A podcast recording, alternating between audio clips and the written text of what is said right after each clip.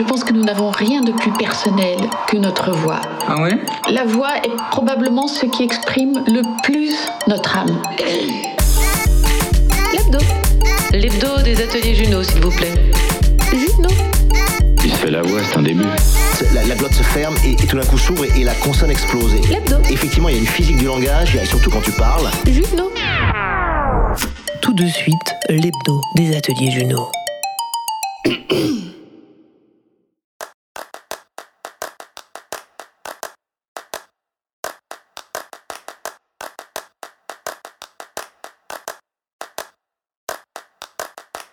Bonsoir tout le monde. Les coulisses d'un naufrage sans image. Voici mon offre pour ce soir. Faire d'un archétype phare de notre histoire une immersion sonore captivante.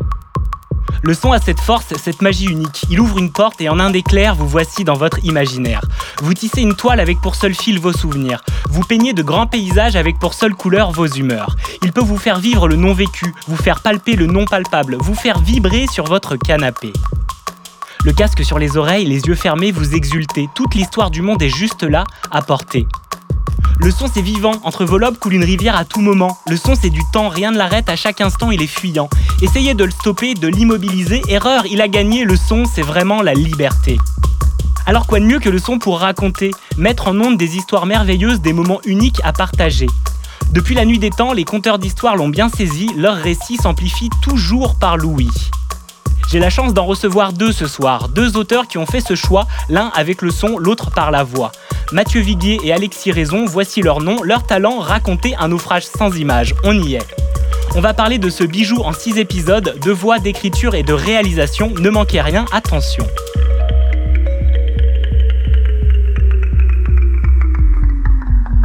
Mercredi 18h, bienvenue dans l'hebdo des ateliers Juno. Radio Juno. Salut les gars. Salut Julien Salut Julien. et bravo. Oui, j'adore le texte d'intro. Je, ouais. je veux bien que tu me l'envoies. Ça, je veux garder une trace de ça. Eh bien, avec grand plaisir, vous aurez une trace euh, sonore et puis une trace écrite aussi. Je suis très heureux de vous accueillir tous les deux ce soir, Alexis et Mathieu. Euh, et puis, euh, je sens quand même un peu de pression parce que j'ai deux monsieur de la radio là qui, euh, qui ont fait aussi leur, euh, leur main sur ce fabuleux média et qui se retrouvent réunis ce soir en direct. Ça faisait un petit moment apparemment, on va en parler un peu plus. Et je suis vraiment très heureux en tout cas de vous recevoir et puis de parler d'un vrai beau podcast et qui mélange cet art de la narration, cet art du récit sonore et ça s'appelle Onde de choc et ça raconte une histoire folle et ça va être trop bien. Donc je vous invite à suivre tout ce qu'on va dérouler. On va parler de la voix, on va parler d'écoute toujours, mais également on va voir toutes les étapes de ce podcast, de création, comment on fait un, un truc pareil, parce qu'il y a quand même plus de deux heures de son, mais euh, c'est vraiment beaucoup de boulot et vous allez nous raconter un peu ça. En tout cas, c'est très chouette et puis il y a des petites surprises, il y a d'autres trucs.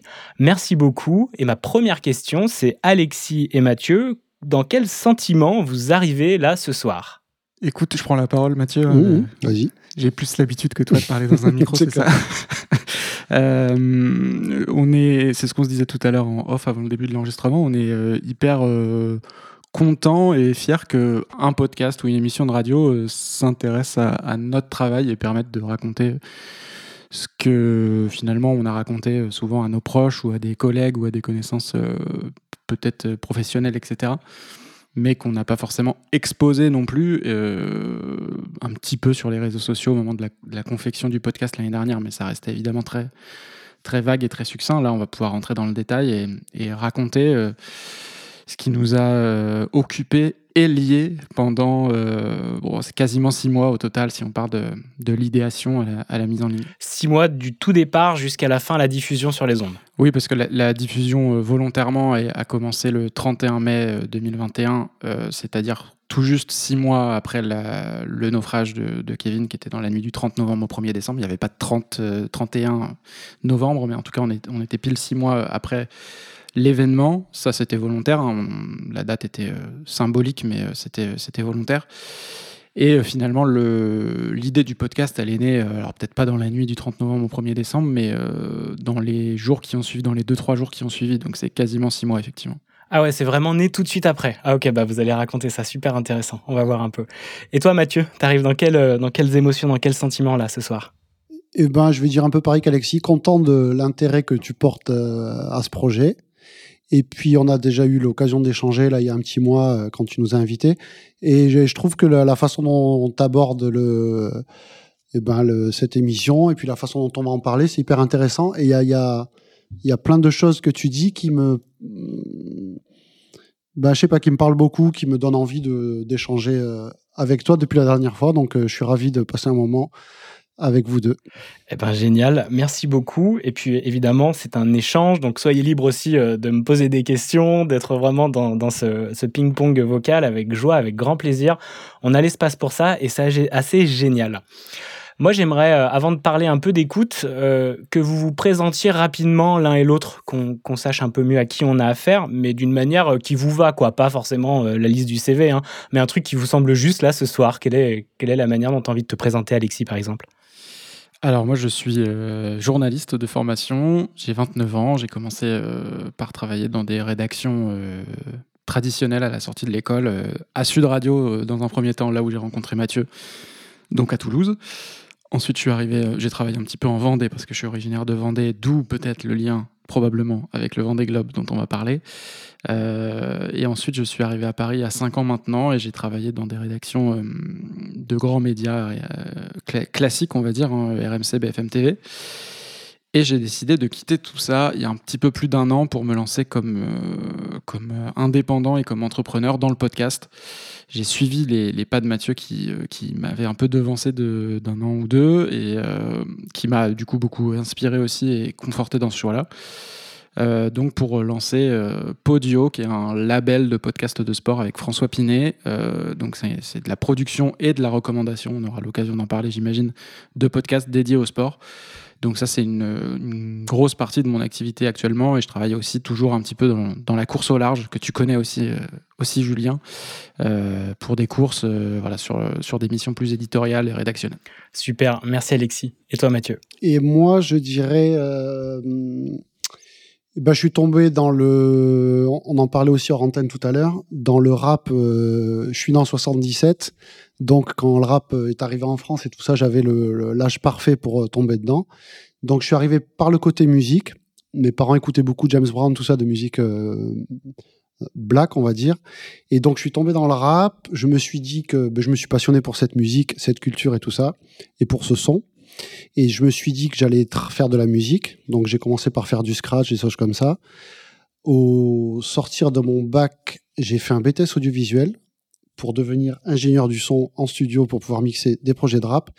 Et puis, euh, comme mon école était à Montpellier et que mes amis étaient à Toulouse, j'ai voulu faire un stage à Toulouse et j'ai trouvé que Sud Radio qui m'a accueilli deux fois un mois et je suis tombé dans la radio. euh, Enfin, c'était, euh, je sais pas, un truc complètement fou. Il y avait 120 personnes, euh, 60 journalistes euh, plus doués les uns que les autres. euh, je sais pas, une armée de réalisateurs euh, hyper, euh, hyper doués aussi. Et puis une espèce d'énergie du direct, de, de peur. Je me rappelle mes premières émissions, j'avais euh, 15 verres d'eau gelée. Chaque fois que je touchais un bouton, je buvais un verre d'eau cul sec pour, pour pouvoir euh, assurer la suite. Et puis, euh, et puis après, ben voilà, sortie du BTS, ils m'ont proposé un boulot euh, assez rapidement et j'ai fait euh, 10-15 ans de réalisation radio. Euh, 10 à Sud Radio. Après, j'ai été coordinateur d'antenne d'une radio locale à Toulouse qui s'appelle Toulouse FM pendant un an. Et à ce moment-là, je me suis dit, ben, je vais me lancer tout seul, je vais faire des journaux audio. Je connaissais pas encore le nom de podcast. J'avais réussi à en vendre un petit peu. Ça, ça doit être il y a 12-13 ans. C'est un Américain, Mathieu. hein, Il avait De ouf. lancé le podcast en France Ouais, avant tout ouais. le monde. Ah ouais, c'est vrai, c'est- de ouf, parce ouais. que ouais, ouais, c'est clair. Et euh, ben, pour le coup, on avait réussi avec la région Midi-Pyrénées euh, qui avait accepté le projet. On faisait un journal, euh, je crois, toutes les semaines ou 15 jours au début. Et on avait fait des trucs aussi avec le club de foot de Toulouse, le Toulouse Football Club. Et puis, j'étais ni commercial, ni, euh, je pense, assez, euh, je sais pas, un peu trop fêtard, un peu trop artiste ou j'en sais rien quoi. J'ai pas réussi à concrétiser le- le- l'histoire.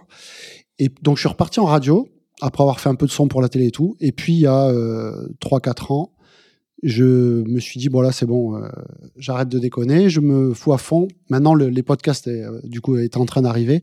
Et donc là, je me suis dit, OK, là, il faut, faut vite foncer. Et puis, euh, ben voilà, de- ça fait 3-4 ans. Je me retrouve beaucoup plus libre qu'en radio avec euh, 36 chefs au-dessus et puis des, des choix artistiques qui n'étaient pas forcément les miens ou enfin voilà, des choses comme ça. Et du coup, je suis, euh, euh, ben voilà, ça me donne l'occasion de mettre euh, un peu de mon art mon côté artistique, musique, musicien, je vais pas dire ça, mais voilà. Et puis le reste, le côté réalisateur radio, qui me sert beaucoup pour, bah, pour réaliser les podcasts. Voilà.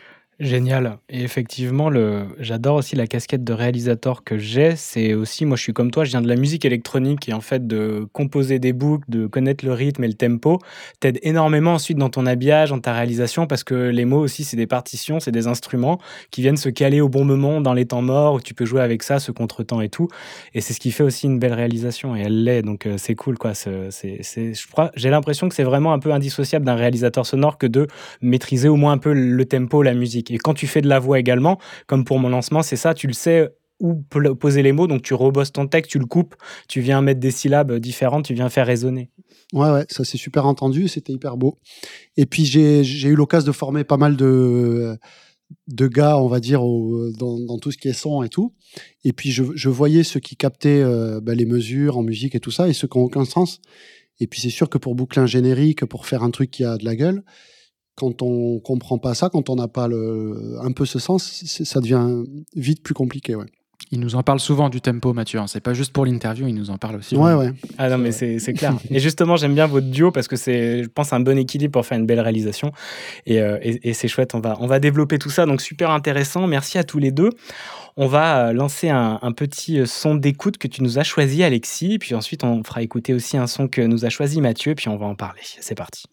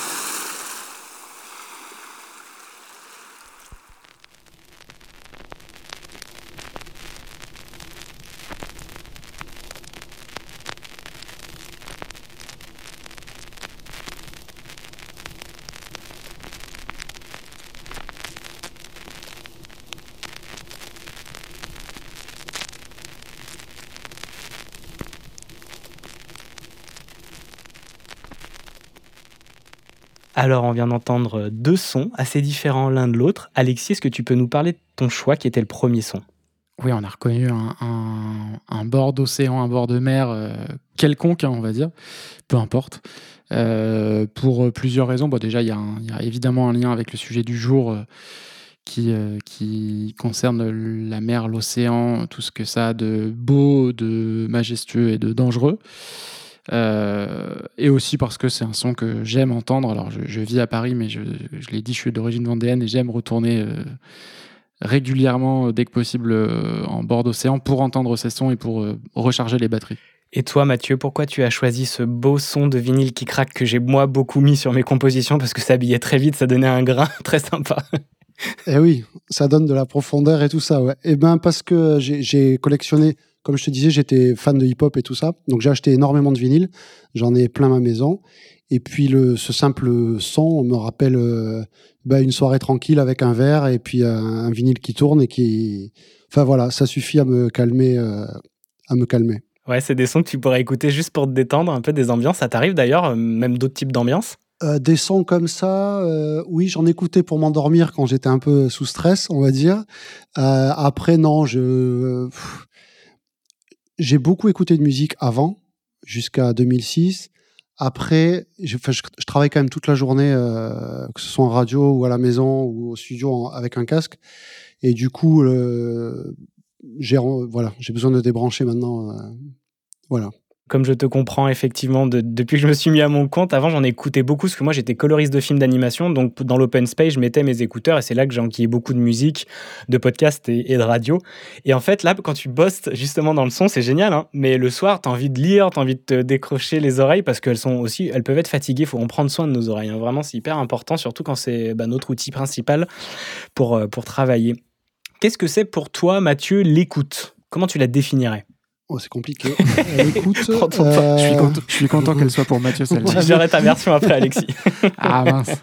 L'écoute, euh, je sais pas, je dirais que c'est une attention, euh, une attention, une façon de, ouais, une, euh, je sais pas, une façon de une façon de s'émouvoir. Je sais pas, une façon de recevoir le monde, euh, eh ben, ailleurs que par les yeux, je vais te dire. Tout à fait. Et ton écoute, elle a évolué comment? Elle a commencé donc peut-être vraiment à s'affiner au moment où tu as écouté de la- du rap, mais peut-être moi, en tout cas pour mon expérience, du moment où j'ai commencé à faire moi-même de la musique que j'aimais, c'est là où je l'ai comprise et c'est là où j'ai mieux écouté. En tout cas, c'est pour mon chemin perso, ça. Alors moi, je dirais même plus petit parce que je, je me rappelle, euh, j'avais un petit manche disque tout petit avec des 45 tours. Et, je, bah déjà, le simple fait de mettre le disque et d'écouter, je restais euh, face à face avec mon, mon tourne-disque à, écouter euh, des trucs plutôt euh, plus ou moins plus ou moins bien d'ailleurs, mais mais je me rappelle de, je sais pas, de cette émotion de bah de, de poser ce petit diamant sur le truc, que ça tourne et de recevoir la musique en plein je pense que c'est parti un peu de là tout ce tout tout. Et t'as un, un premier souvenir sonore en tête? Euh, Je vous aide pas avec mes questions, hein, mais non mais c'est On bien. a hâte de parler de, de chaque, ça sera plus simple. Euh, ouais, mais je dirais ça. C'est ces moments. euh, je me rappelle d'un disque, c'est Europe The Final Countdown. Je sais pas si tu vois Ouais, ce truc. euh, ouais, de ouf, de ouf. Voilà. Et ben sur un tout petit 45 tours, ça me mettait une. euh, pff, ouais, je me rappelle de ça là. Je dirais ça. Ok, très bien.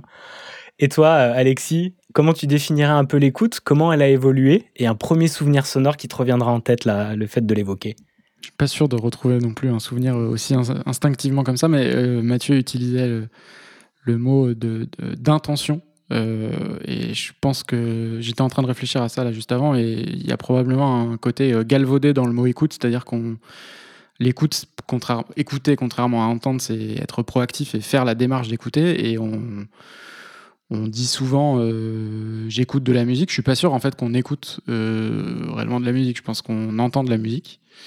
Euh, ou alors, dans certains cas, on fait la démarche de l'écouter, mais c'est pas, c'est, probablement pas 90% du temps. Là où probablement quand on fait la démarche d'écouter, par exemple, un podcast, oui. Alors non, parfois c'est aussi pour l'entendre, hein, c'est aussi pour occuper un peu le- l'oreille et l'esprit, sans être forcément très concentré dessus, mais il y a quand même quelque chose à aller chercher, une information à digérer euh, au passage. Donc je pense que le- podcast euh, nécessite davantage d'écoute.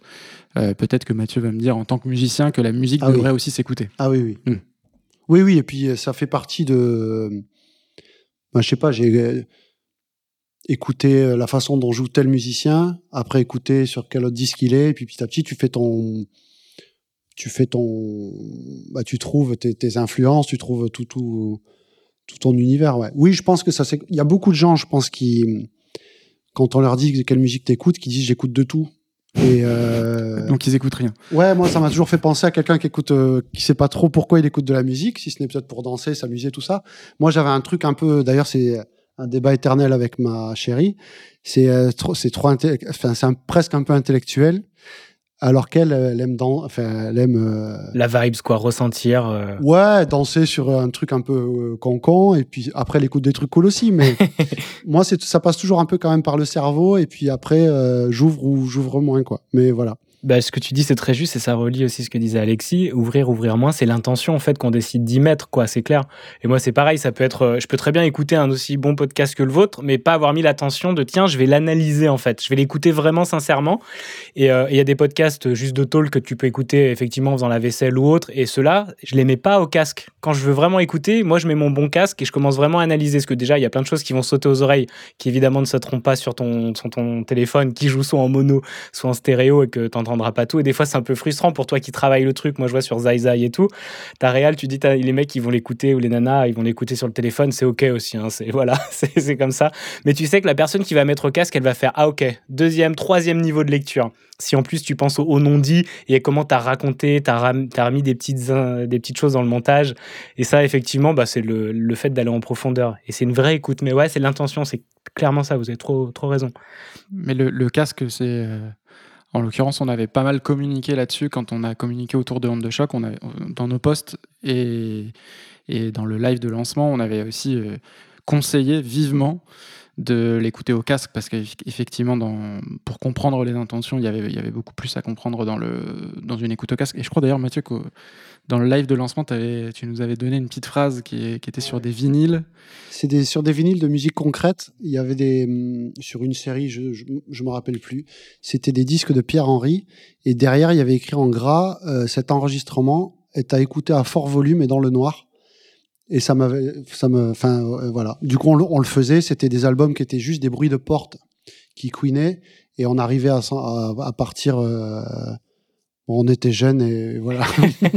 on avait repris en tout cas cette phrase à notre ah oui, oui, pour euh, conseiller l'écoute d'onde de choc au casque. Mais ouais, c'est clair. Et vraiment, pour les auditrices et les auditeurs qui nous écoutent, l'écoute au casque est vraiment primordiale parce que c'est déjà une manière de vous isoler du monde extérieur de plonger encore plus dans le son et puis fermer les yeux, quoi. Comme dans le Mettez-vous dans le noir, fermez les yeux. Et euh, comme ça, vous êtes euh, en train de vous imaginer. là, vous laissez toute la place à votre imaginaire et c'est là où c'est le plus puissant. Surtout dans une belle fresque sonore comme la vôtre où là on est dans un truc vraiment euh, palpitant, il y a beaucoup d'émotions, les voix bah, là sont au creux de vos oreilles, ben c'est là où elles prennent toute leur place et leur intérêt pour vous et, qui font part dans le récit avec cette puissance aussi de l'émotion qu'il y a par les musiques, tu vois, c'est ça c'est comme au cinéma quoi, tu as envie de l'écouter avec euh, du gros quoi. Donc le casque euh, au minimum des écouteurs mais ne l'écoutez pas comme ça posé sur une table en train de faire autre chose que bon, c'est votre choix mais vous êtes passé à 80% du truc quoi, de la réalisation, de la belle réalisation de Mathieu et de la voix d'Alexis quoi une écoute de podcast au cinéma, euh, c'est pas. Enfin, qu'il y aurait un jour des, développements aussi autour de ça euh, à imaginer. Une écoute immersive, ouais. Et effectivement, tu as, ça un peu. Bah, Arte Radio font des goûters d'écoute. Moi, à longueur d'onde à Brest, j'avais effectivement écouté des bons sons avec les bonnes enceintes. Et ouais, ça change tout. De se mettre aussi, c'est une intention de se dire tiens, on est dans un. Comme faire une émission de radio en direct avec des spectateurs, bah, tu mets une autre intention de faire ton émission, tu as une autre énergie. Moi, je suis assez connecté aux énergies. Et ça, c'est vraiment aussi. Euh, tu le sens, c'est palpable, même si c'est de l'invisible, quoi. L'hebdo des ateliers Juno. Alors, on va parler aussi un peu de votre voix. Euh, et puis, il y a une personne qui a l'air d'être plus à l'aise que l'autre à l'utiliser, de par sa formation, et puis peut-être d'autres choses. Et Alexis, comment ça a commencé, toi, ton expression orale, depuis petit jusqu'à maintenant euh, Est-ce que tu as eu des, un parcours assez euh, tonitruant ou finalement plutôt, plutôt simple et direct? Bah, le, rapport réel à la voix, il existe depuis surtout depuis qu'elle est devenue aussi un, un outil euh, professionnel et, euh, et que j'ai appris à en faire un outil professionnel, c'est-à-dire que ça, ça, n'est pas comme ça. Hein, euh. C'est drôle parce que la semaine dernière, je suis retombé totalement par hasard sur des sur mes propres archives personnelles qui remontent au début de l'école. Où bah, D'ailleurs, il y a des choses du début de l'école, donc 2013, et des choses de la fin de l'école 2015. Et entre les deux, il y a un gap incroyable. C'est c'est vraiment euh, bluffant. Euh, sur la, tonalité, sur la manière de poser la voix, sur le débit, enfin tout a changé. Et heureusement, on est là pour, euh, pour apprendre ça aussi dans les écoles de journalisme et autres. Alors justement, c'est aussi parfois un, un, piège parce qu'on le dit que les écoles formatent un peu trop les voix off de journalistes, de reportages, etc. C'est pas faux. Alors, je ne sais pas si c'est les écoles qui le font, c'est plutôt euh, les écoles et l'écoute des médias. Euh, enfin, voilà, on a tout. Le style, quoi. Un, style particulier de l'époque qui est en train de se défaire d'ailleurs, justement. Mais t'écoutes le style journalistique des années 20, euh, ça, c'est pas la. Oui, voilà, exactement. Il y avait un excellent podcast d'Arte Radio sur ce sujet-là il y a quelques années. Euh, et, je trouve que depuis que je fais des podcasts, et je l'ai euh, constaté en réécoutant ces archives la semaine dernière, la façon de poser ma voix a aussi changé. C'est-à-dire que je la pose plus de la même manière que quand je faisais un papier radio euh, avec Mathieu euh, derrière la console où je devais tout envoyer en 45 secondes. Là, il n'y a plus cette dimension-là, donc on pose plus la voix de la même manière. Puis aussi peut-être avec les années qui passent, on, on a d'autres habitudes, etc. Mais je pense que la radio, le direct, etc., ça codifie beaucoup plus. Euh, probablement le fait d'être enfermé dans un format. Hein. C'est probablement ça qui fait qu'on doit correspondre à quelque chose, donc on cale sa voix sur ça. Dans un podcast, tu le sais très bien, euh, si, ce qu'on doit dire, ça dure une minute ou deux minutes, ça pose pose pas de problème. Donc je pense que dans la façon dont on raconte les choses, ça. Euh, alors je ne sais pas quand est-ce que j'ai fait la bascule. Est-ce que c'est dès que j'ai fait des podcasts parce que j'ai su qu'on était dans un autre format? Je pense que c'est ça. Hein. Mais euh, peut-être que Mathieu, tu as pu le con- Ça enlevait le stress, quoi. Ça enlevait l'émotion, ça enlevait le truc. Ah, c'est bon, j'ai de la place parce que j'ai un 45 secondes. Moi aussi, je vais débiter, quoi. Ça, Ouais, clair. voilà. Peut-être que Mathieu, tu l'as constaté toi aussi avec d'autres euh, journalistes qui ont fait euh, de la radio et du podcast et que, qui, qui- force, fatalement, ils ont des, des façons de faire différentes. Il y a les deux. Il y a ça, et puis il y a ceux qui arrivent pas du tout à en sortir. Hmm.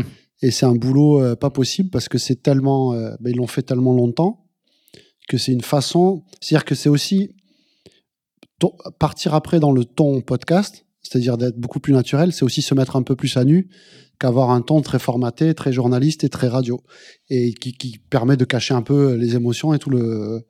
Donc c'est pas évident pour tout le monde, mais en tout cas j'essaie de bah, de pousser euh, dans ce sens. Ouais, ouais, ouais. C'est compliqué.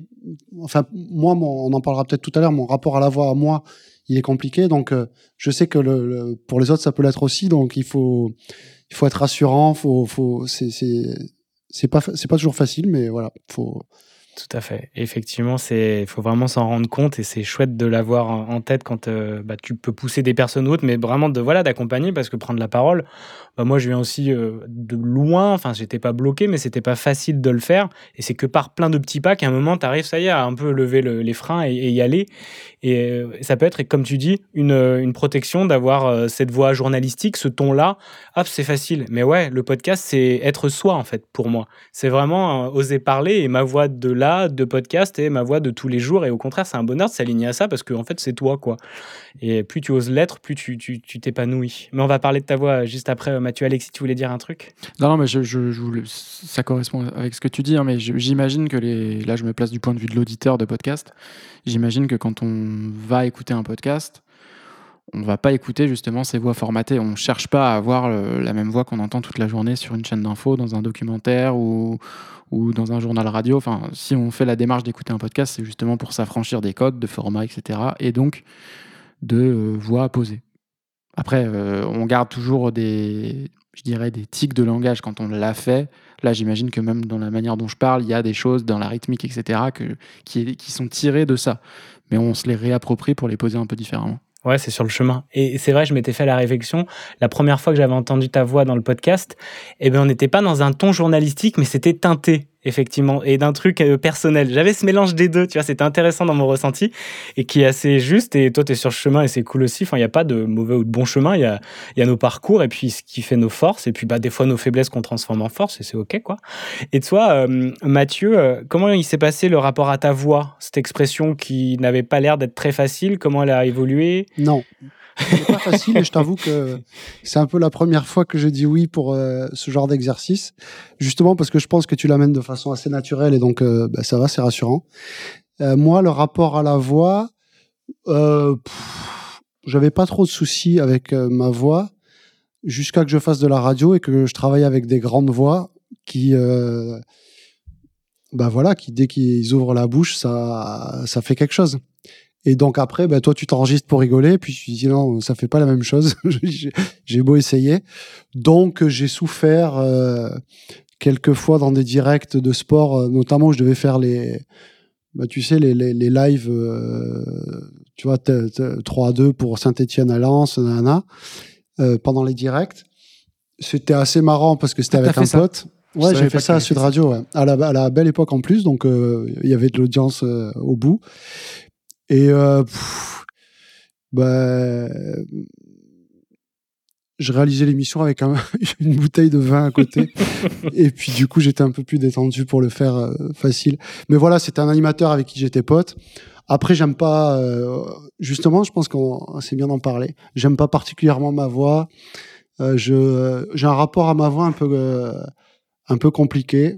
Voilà, ce que je peux te dire. Comment tu l'entends ta voix? Tu veux dire, elle, a- elle, euh, elle donne quoi tes oreilles elle, euh, quand tu l'as entendue justement enregistrée euh, J'ai l'impression qu'on m'a piqué les aigus, que j'ai que du. je ne, je ne m'entends que sourd.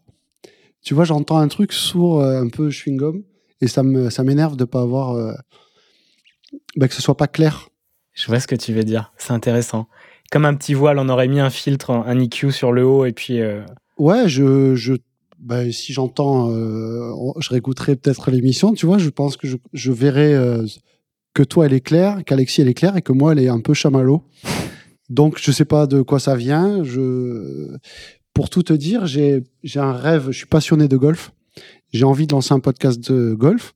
Donc, euh, ça fait deux trois ans que je le mûris et j'ai réussi à trouver un concept dans lequel on m'entendrait pas.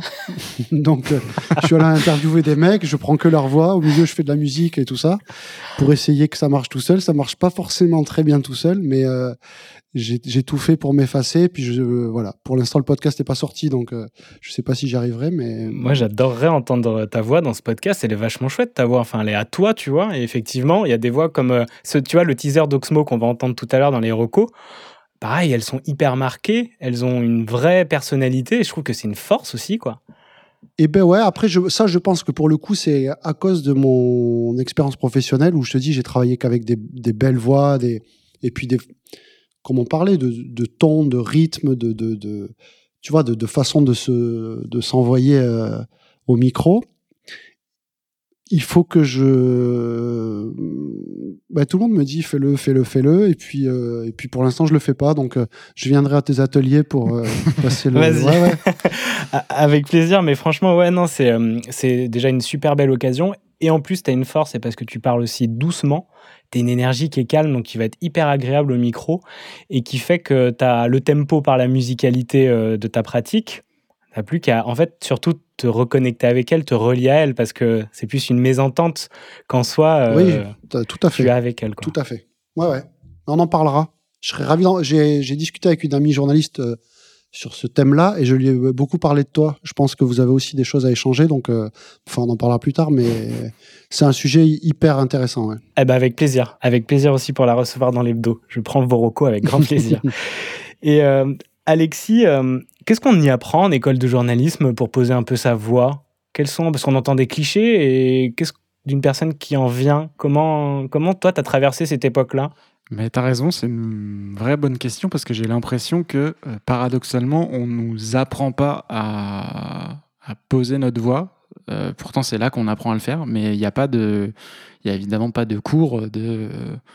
Euh, Enfin, je sais, je saurais même pas comment on pourrait euh, précisément expliquer comment poser la voix, mais euh, ça, se fait presque. Alors, je, pense que c'est là aussi la, problématique, c'est que ça se fait par, par la copie de ce qu'on a entendu et on essaye de chercher de, de- copier voilà ce qu'on entend tous les jours dans les médias et c'est- probablement pour ça qu'on qu'on duplique les mêmes façons de parler de génération en génération avec sûrement des petites variations au gré des générations mais mais c'est plutôt il n'y a pas de, de cours théoriques euh, il faut faire comme ci il faut faire comme ça il faut pas faire comme ci il faut pas faire comme ça c'est plutôt on apprend au début c'est mauvais on nous on nous dit attention c'est pas bien posé etc sans peut-être forcément nous dire euh, quoi faire, mais on sait qu'il va falloir changer des choses jusqu'à ce qu'on arrive à quelque chose qui, est- qui rentre dans le moule. Parce que c'est quand même ça dont, de, Ouais. dont il s'agit. hein. Et puis il y a quand même un truc, euh, pour moi, c'est ça, c'est un moule euh, un peu passe-partout, parce qu'il faut pouvoir parler de la guerre en Ukraine, des résultats de l'équipe de France de rugby, en gardant le même ton en trois minutes. Et, et c'est vrai, ben, pour le coup, j'ai pareil, j'ai bossé avec pas mal de jeunes qui arrivaient, donc je les ai vus progresser, tout ça.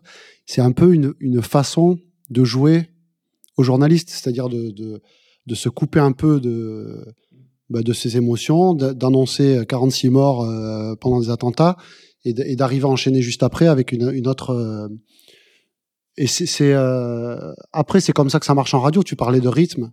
Ce ton-là permet d'avoir le rythme qui va bien pour euh, bah, pour gérer un flash en trois minutes. euh, qui, voilà.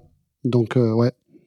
c'est vrai que le, le format contraint beaucoup la voix, mais ce qui est intéressant, c'est d'entendre aussi dans le format podcast des trucs très courts ou autres. Et, et- j'aime bien ce côté des personnes n'ayant, comme moi, pas été entre guillemets bah, formatées par une école ou autre, ou par une écoute, euh, on veut absolument faire un style journalistique, être neutre, tu vois, parce qu'effectivement, c'est dans les codes du journalisme.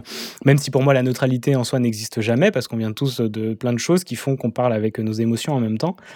Et euh, si tu veux, il y, a- ce côté, bah, il y a des personnalités qui s'en sortent complètement bien parce qu'elles sont elles-mêmes, elles tentent des trucs, tu sais, que tu n'oserais jamais faire dans des écoles ou autres où on dirait, bah non, de toute façon, là, je vais sortir du cadre. Et c'est ça que j'aime dans le podcast, c'est la liberté que ça permet. Et que euh, pour moi, c'est sou- souvent beaucoup de croyances croyances limitantes. euh, ah bah je peux pas être journaliste si j'ai pas fait une école de journalisme ou autre. Pour moi, moi j'ai appris tout sur le tas en soi, tu vois. Et que ça soit la voix, que ça soit poser sur les mots, faire du rap, bah parce que j'ai juste pratiqué, je me suis inspiré. Et puis euh, pour l'écriture aussi, j'ai fait des nouvelles. Et puis voilà, tout s'est remis un moment. Tiens, finalement, ça commence à aller, mais parce qu'il y a de la pratique, comme tout. Et, et maintenant, il y a YouTube, maintenant, il y a des formations, des coachings comme je fais ou des trucs comme ça. Tu peux, si tu as l'envie, si tu as la passion, mais tu peux faire ce que tu veux et surtout garder un truc qui est en toi, c'est cette pépite qui te ressemble parce que c'est ça qui fera que tu vas t'en détacher. Sinon, on va tous se ressembler, quoi. Et pour le podcast, c'est pareil. Évitons qu'on se ressemble tous, quoi. Oui, et puis moi, ça, m'est arrivé au début, donc de bosser qu'avec des journalistes que je connaissais bien parce que ça me rassurait, parce que je sais qu'ils ont la méthode, parce que je sais que le, résultat sera tout ça. Et puis, au bout d'un an, je me suis dit, OK, en fait, il faut pas du tout que je bosse avec des journalistes si je veux faire du podcast parce que eh ben, on retombait sans arrêt dans le ton euh, radio. Donc, bon, ça marche pour des trucs euh, un peu d'entreprise ou des choses comme ça qui, qui, qui donnent un côté très carré, très pro et tout. Après, pour du podcast euh, plus créa, c'est plus compliqué. Ouais, quand tu veux casser les codes, effectivement, quoi. Et toi, Alexis, c'est difficile un peu. Enfin, tu sens que là, ça y est, le podcast, t'as plus d'espace, donc t'as moins de pression et tu commences à prendre plus ta place.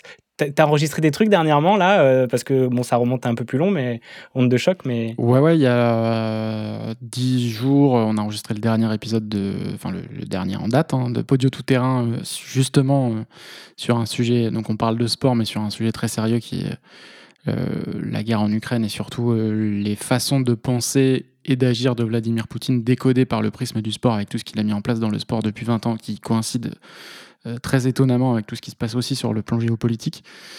Euh, donc ça, c'était il y a moins de 15 jours. Et, mais bon, après, c'est un exercice d'interview euh, où, quoi qu'il arrive, t'as pas à poser ta voix. C'est plutôt, on est plutôt dans l'échange avec l'invité, un peu comme on le fait là d'ailleurs. Sauf que je suis dans l'autre position, mais, finalement, quand c'est un échange, l'intervieweur ou l'interviewé, on parle à peu près sur la même tonalité. La dernière fois que j'ai dû poser une voix, ça commence à remonter, effectivement. Bah, enfin, non, c'est probablement toutes, les, toutes les voix off d'onde de choc euh, qui sont pour le coup, euh, c'est du podcast, mais on garde quand même un côté très voix off parce que c'est introductif et conclusif. En, euh, je me souviens plus du timing, mais en deux minutes, il faut euh, tout planter le décor et, et voilà, il faut quand même, pour le coup, de nouveau avoir cette logique de, en un minimum de temps, envoyer un maximum d'informations. Mais je suis content que tu notes que ça soit, c'est pas totalement un ton de radio. C'est quand même un peu teinté de. J'ai pris un peu mon aise sur ce, sur ce speak-là. Et je le trouve, bien entendu, évidemment, différent du, du premier épisode au sixième, où il y a quelque chose qui est, qui est plus fluide dans ta voix, que j'aime bien, et, euh, et aussi parce que peut-être je m'habitue au ton, mais qui est assez agréable, vraiment. Je trouve ça... Après, de toute façon, c'est qu'un point de vue, hein. Euh, déjà, je, je n'ai pas à juger si c'est bien ou si c'est mal, mais moi, j'ai trouvé... En fait, j'aime bien, du coup, cet équilibre que ça crée, et euh, il y a quelque chose, ta voix, elle est vraiment agréable, et j'aurais jamais imaginé que tu avais 29 ans, en fait. Ah ouais. Il y a quelque chose de beaucoup plus. Tu sais, il y a une maturité dans ta voix qui, qui est hyper rassurante aussi, qui est enveloppante, donc c'est agréable. Surtout dans un truc comme ça où il y a un peu des émotions quand même, dans des chocs. Et, euh, et ouais, ça, ça fonctionne super bien, quoi. Mais je me souviens avoir, euh, pour le coup, posé la voix euh, au sens de. Ben, on, voilà, on parle pas de la même manière que dans la vie, c'est-à-dire qu'on respire différemment, on, on- on se concentre bien, on se met bien en face, on boit de l'eau, etc. Enfin, c'est pas. le- voilà, c'est pas on s'installe à l'arrache derrière un micro pour enregistrer ça. Il y a quand même un peu de, de mise en situation euh, avec, euh, avec Louis Chabin, que je salue quand même, parce qu'il a, il a lui aussi beaucoup travaillé sur ce podcast. Et c'était avec lui que j'ai fait ces prises de son-là. Eh bien, génial. On va en parler un peu de tout ça là, de ce making-of. Moi, j'adore euh, toutes ces étapes et il y a, y a- y a vraiment du boulot. Il y a six mois de taf et c'est vraiment du, du- du joli ouvrage. Et une dernière question pour toi, Alexis. Tu l'aimes ta voix? Pas spécialement. Après, je la, je la déteste pas. Euh, Il y a beaucoup de, beaucoup de gens qui, bah, un peu comme Mathieu, hein, qui, quand ils réécoutent leur voix sur un enregistrement, je sais pas, il y a sûrement une explication physique ou anatomique à ça, hein, qu'on s'entende pas de la même manière dans un enregistrement que, que dans la vraie vie.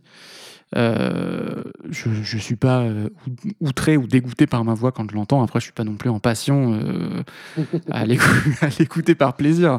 Par contre, je trouve, je trouve ça hyper important et intéressant de la réécouter par, euh, par professionnalisme, entre guillemets, par, par conscience professionnelle pour voir ce qu'il y a. Enfin, parfois, je réécoute des trucs et je me dis, bah, pff, ça va pas du tout. ça, c'est pas du tout le, le bon truc. Ou parfois, je me dis, ah, bah, tiens, ça, c'est étonnamment, c'était, c'est vieux, mais c'était déjà pas trop mal. Euh, j'arrive à avoir un détachement sur ce que j'ai fait. C'est vraiment hyper important de s'écouter. euh, comme le dit euh, Nina Ramen, une, femme qui fait du copywriting, c'est vraiment de l'écriture pour un peu vendre, promouvoir des projets. Elle dit ce qui ne se mesure pas ne s'améliore pas. Et comment tu veux améliorer ta voix si tu l'écoutes jamais en fait? Ou comment tu veux améliorer tes écrits si tu les lis jamais, tu écoutes pas cette musique des mots.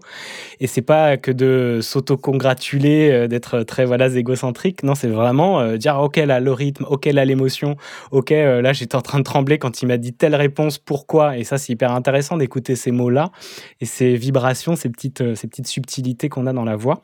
Et moi j'aime bien dire aussi aux personnes qui viennent aux ateliers bah quand tu sais quand on parle souvent de notre voix et comme vous le faites et, et c'est normal on parle d'elle avec beaucoup de recul, tu sais, comme si c'était quelqu'un d'autre. Mais en soi, notre voix, et je leur dis, imaginez votre voix, c'est une partie de vous. C'est comme si c'était un enfant qui était, euh, c'était ton enfant, mais tu lui dis, oh, c'est bon, je t'apprécie pas trop ou je suis pas trop en accord, mais ça reste une partie de toi. Et déjà, tu vois, je pense que c'est un premier pas de lui tendre la main et de lui parler. Et euh, c'est pour ça que je vais faire des cercles de parole où on va couper les caméras. Ça s'appelle Cher Voix. Et chacun à notre tour, on va prendre un tour de les cercles de parole. C'est des temps de, de 2-3 minutes par personne. Et puis on écoute juste, hein, on parle, enfin, on parle et les autres écoutent. Ils répondent pas. Et l'idée, c'est juste de s'adresser à elle. Qu'est-ce qu'on a envie de lui dire? Et de refaire le lien avec elle parce qu'en soi, c'est une partie de nous. Et ce premier pas, je pense qu'il est assez important. Et, euh, et c'est pour ça que j'aime bien cette question aussi, voir un peu quelle est la relation avec elle. Et si on a conscientisé que c'était bah, bien vivant, que c'était bien nous. Quoi. Après, il y a plein de gens qui aiment pas leur, euh, leurs pieds, leur nez, leur, euh, voilà, leurs cheveux. euh. C'est un complexe comme un autre. euh, Oui, presque. voilà, ça veut pas dire que ça fait pas partie de toi, mais. Mais. Non, mais c'est ça. Et c'est comme on peut effectivement les voir, les, les regarder un peu et essayer de. Mais comme ton nez, ton ventre, ton corps, euh, ah, ça c'est clair que nos complexes, on en a toutes et tous. Mais plus tu les accueilles, plus finalement, en fait, ça peut devenir une force, ça peut devenir bah, toi, parce qu'en soi, euh, c'est vrai que des fois, de la chirurgie esthétique vocale doit peut-être exister pour. euh, mais peut-être pour des cas graves, quand il y a des nodules, des choses comme ça, tu vois. mais est-ce qu'on en a besoin d'aller par là? Après, chacun son choix. hein, mais... Après, moi, j'ai pas de. Quand je parlais de soucis avec ma voix, c'est quand elle est enregistrée. Hmm. Si tu veux, dans la vie de tous les jours, je suis pas en train de me dire, putain, j'ai une voix pourrie, alors que euh, je pourrais me dire, j'ai un, j'ai un trop gros ventre, tu vois, ou, ou je sais pas quoi. Mais c'est c'est vraiment un rapport à la voix enregistrée. C'est-à-dire, si je, si je m'écoute et que j'essaie de monter ma voix, là, je. Je suis, je suis pas bien. Enfin, je suis pas Ouais. bien. Je suis- voilà. C'est pas mon kiff. Ouais. ouais, j'en- J'entends tout à fait. Et surtout parce que toi, il y a la comparaison avec des voix que tu as entendues un sacré paquet de fois. Ouais, tout à fait. Et des, be- des belles voix en soi, des voix qui avaient effectivement le ton, le rythme, et parce que travaillé pendant des années. Et je comprends le, voilà, le, le syndrome un peu d'imposteur quand toi tu essayes de faire le, le truc. Mais, euh, mais ça, c'est clair qu'on on, on connaît tous euh, et on connaîtra tous des étapes comme ça et on les accueille. Et puis on essaye d'avancer au mieux, évidemment. En tout cas, moi, je vais entendre ta voix sur ton podcast de golf. J'aime- je vais essayer. au moins pour moi, tu vois, tu me fais un petit générique. quoi. Ouais, ouais. Bon, super. On va faire une pause musicale et tu nous as choisi Jean Tonic. Euh, Alexis, tu peux nous parler un peu de lui rapidement avant de le lancer? Oui, c'est un, un DJ. Je sais que vous êtes tous les deux amateurs de, de musique euh, et notamment de musique qui se passe sur des platines. Donc c'est un DJ, alors pas forcément dans le style hip-hop scratch de, de Mathieu, mais euh, plutôt électro. euh, ouais, électro dance, euh, qui est parisien, qui est pas très connu du grand public, qui a, qui a- son public, mais qui est pas très connu du grand public, que j'ai découvert il y a hum, quand j'étais en stage à Ouest France. Quand j'étais à l'école, euh, j'étais en stage à Ouest France à- au Sable d'Olonne, on y retourne toujours. Euh, et il donnait un concert ce soir-là. euh, bah, tu, tu l'as dit, euh, Julien, en off tout à l'heure, c'est très estival. Et c'était en l'occurrence l'été. Et je trouve que sa musique est très. C'est pour ça que j'ai choisi ça aussi. C'est parce que les beaux jours approchent. Et, et j'écoute souvent ça plutôt au printemps et, et à l'été. Et euh, voilà, je l'écoute beaucoup depuis euh, 8-9 ans. J'ai- Je l'ai rencontré du coup, il, y a, deux ans et on s'é- on s'échange des petits messages. On a même discuté de musique sur les podcasts éventuellement. Euh, et voilà, j'adore sa musique. Il a plein de styles différents, mais euh, j'adore sa musique. Eh bien, c'est parfait. C'est parti. En voilier, ça s'appelle. C'est Jean Tonic. Et ensuite, on part pour un naufrage.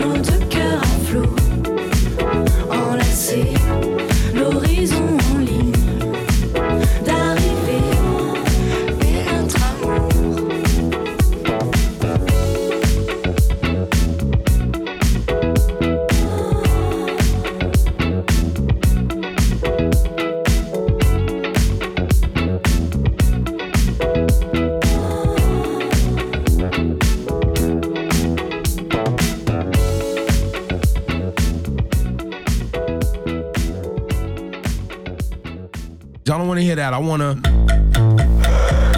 L'hebdo des ateliers Juno. Il n'a pas du tout la voix de son physique. Radio Juno. Jean Tonic en voilier, Jean Tonic et pas Gin Tonic comme on pourrait tenter de l'appeler, hein, mais c'est bien Jean Tonic à la française, mais il y a ce côté quand même un peu estival du Gin Tonic. Merci Julien pour euh, le- la place laissée à la désannonce. Ça fait, euh, j'allais dire très longtemps que j'ai pas fait ça, je l'ai peut-être jamais fait d'ailleurs. Et on se trouve sur quelle radio là, Alexis? Sur Radio Juno évidemment. Bah, c'est vrai que c'était pas très professionnel. Il est 18h50. Il est 18h50, nous sommes sur euh, radiojuno.fr. C'est l'hebdo des ateliers Juno, épisode numéro 12, où je reçois Alexis Raison et Mathieu Viguier pour parler du podcast Onde de choc de chez Podio. Et c'est vachement bien réalisé, c'est trop chouette, on va en parler. Et avant, eh ben, écoutez le teaser et c'est parti. Est-ce que tu te souviens instinctivement de la date? Euh, non. Euh, si, 30. C'était le 30, euh, 30 novembre. Le lundi 30 novembre 2020, le vent des globes, tour du monde à la voile en solitaire et sans escale, d'ordinaire évocateur de rêve, vire au cauchemar quand un coureur déclenche sa balise de détresse et se retrouve dans un radeau de survie en quelques minutes. Ce podcast Onde de choc raconte en une série de six épisodes cette histoire intense, celle du naufrage et du sauvetage de Kevin Escoffier, le skipper du bateau PRB, une histoire racontée par ceux qui l'ont vécu, en mer, à terre, les marins déroutés pour lui porter secours, la direction de course qui organisait les opérations, ses proches, sa famille, les membres de son équipe, et évidemment le principal intéressé, Kevin Escoffier. Je pars en surf sur une vague, et, là je plante.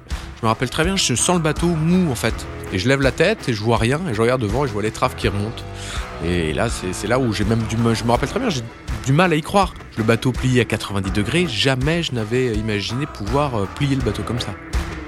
Je, je comprends que le vent des globes est fini, j'y pense même pas trop, et je passe plutôt en mode euh, survie quoi. Vous venez d'entendre euh, un extrait du teaser d'Onde de choc, un podcast euh, en six épisodes j'ai envie de dire, un documentaire sonore. Je suis juste ou pas? Oui, oui, on l'a toujours appelé documentaire audio. Alors, euh, documentaire audio ou documentaire sonore, mais en tout cas, il y a cette idée de, de, de documentaire en série, parce que c'est quand même euh, bah, c'est très adapté au podcast et le, le format série au sens large est quand même euh, très à la mode. Et euh, bon, on aurait pu le décliner en one shot euh, sur deux heures, hein, mais c'est quand même beaucoup plus adapté en série de, six épisodes. Mais c'est ça, documentaire, ouais. Et c'est ce que j'aime aussi, on retrouve un peu ce côté euh, un peu radiophonique dans sa réalisation, et c'est pas pour rien, vous venez de là, et dans l'écriture également. Et il y a, vraiment ouais, le, déployer sur six épisodes de 20 minutes, ça permet de, bah, d'apprivoiser, bah, comme on disait, ta voix, et puis d'apprivoiser tous les personnages. Et vous parlez clairement de personnages, donc on est aussi dans du récit, mais qui est tellement réel. Et moi, je l'ai vécu ce moment parce que je suivais le Vendée Globe euh, bah, 2020, et c'était assez fou de savoir parce que Kevin Escoffier, c'est le mari de Sabrina Millien de la coloc à Lorient, que je connais bien, enfin je connais, que je connais, et je connais également euh, sa, sa cofondatrice Anne-Laure Gaïnet qui fait en ce moment euh, le tour du monde à la voile et je fais le podcast Les Aventures de Zai Zai. Donc ça, quand on dit oh, mince, tain, le mari de, Sabrina là, euh, il est en pleine mer, ça c'est incroyable. Et on en parlera un petit peu le fait qu'il n'y ait pas d'image. Et j'ai un extrait là-dessus quand elle en parle, Sabrina, je trouve ça génial. Et donc en fait, le lendemain, les enfants, on leur dit juste euh, bah, le bateau de papa s'est cassé, il a été dans son radeau et Jean l'a récupéré. On a une chance énorme, en tout cas pour nous, parce que pour le grand public, voilà, ça, ça ferait des super images sensationnelles. Il n'y a pas d'image. La seule image qu'on a, c'est l'image de Kevin à bord qui sourit avec Jean. Donc c'est la seule image, quand on parle du naufragé, on parle de ça. En tout cas pour nos enfants, ce qui est génial, c'est qu'il n'y a pas ce côté dramatique, très angoissant. Il n'y a pas d'image de ça. La seule image qu'il y a, c'est papa qui sourit et qui va bien. Quel meilleur moyen que de le raconter par le son, cet événement, ce naufrage, cette récupération, euh, ce sauvetage plutôt qu'une récupération. Et avant de parler de, de ces coulisses, euh, j'aimerais que, vous, que toi, Alexis, tu me parles un petit peu de Podio. Qu'est-ce que c'est Podio qui a produit et qui a, oui, qui a produit, on va Ouais, dire, et réalisé Bon, on va dire que Podio a produit et, et a réalisé, mais bon, là, les mots sont. On a, on a coproduit et co-réalisé, on va dire. Ça te va, Mathieu hein Bah oui, bien Non, sûr. non, c'est difficile de mettre des, des gens dans Ouais. des cases là parce qu'on a vraiment travaillé euh, deux concerts euh, de bout en bout, donc. euh, donc on, on peut se partager tout ça. Euh, Podio, c'est un, comme je le disais tout à l'heure, un, un label de podcast de sport, à la fois euh, plateforme d'écoute, c'est-à-dire que sur Podio, avec deux i, je le précise quand même, parce que c'est pod2io.fr. Sur podio.fr, on a euh, nos podcasts qu'on peut écouter, les podcasts qu'on a produits, mais aussi euh, toute une playlist de recommandations dont je vous reparlerai plus tard. Et, euh, aussi, du coup, studio de, production. Donc, on produit à la fois nos propres podcasts comme Onde de choc, qui était en fait notre premier contenu. C'est le, podcast avec lequel on a fait le lancement de Podio le 31 mai l'année dernière. Et parce qu'on on, savait que qualitativement, on avait un joli produit et que ça, pouvait nous servir de vitrine pour le lancement. Et euh, on produit aussi pour des marques, euh, comme euh, on a fait le podcast de la Transat Jacques Vabre l'année dernière qui s'appelle Un café pour la route. Et on a travaillé aussi pour l'écurie de F1 Alpine. On a fait un podcast qui s'appelle en anglais Prost in the Paddock. Et puis ensuite, on a fait donc nos podcasts. On a aussi fait Football Club Géopolitics pendant l'Euro l'année dernière pour voir l'Euro de foot au travers de, la géopolitique. On a produit euh, cet hiver un podcast qui s'appelle Slalom, un peu sur les codes d'ailleurs de Honte de choc, en tout cas 6 fois 20 minutes, côté documentaire avec beaucoup moins de création sonore, mais en tout cas cette même logique-là euh, dans le format euh, autour de la carrière de Jean-Baptiste Grange, le skieur. Et l'autre podcast, qui est notre podcast pour le coup, rendez-vous mensuel. Euh, notre podcast signature qui s'appelle Podio Tout Terrain et dont le dernier épisode, je j'en parlais tout à l'heure, est sorti ce matin et parle de, du sport selon Poutine avec un géopolitologue spécialiste du sujet. À chaque fois, c'est ta voix sur tous les épisodes ou il y a d'autres personnes? Non, alors sur Podio Tout Terrain, on se... donc Podio, il y a François Pinet et moi hein, derrière Podio. Donc sur Podio Tout Terrain, on se partage les épisodes, c'est-à-dire que l'un fait intro, outro et l'autre fait l'interview et inversement le mois suivant. Euh, sur euh, Football Club Géopolitique, c'est François. Sur Onde de Choc, c'était donc moi. Sur Un Café pour la Route, c'est moi. Sur euh, Prost in the Paddock, c'est une autre voix. Et sur Slalom, c'est une autre voix également.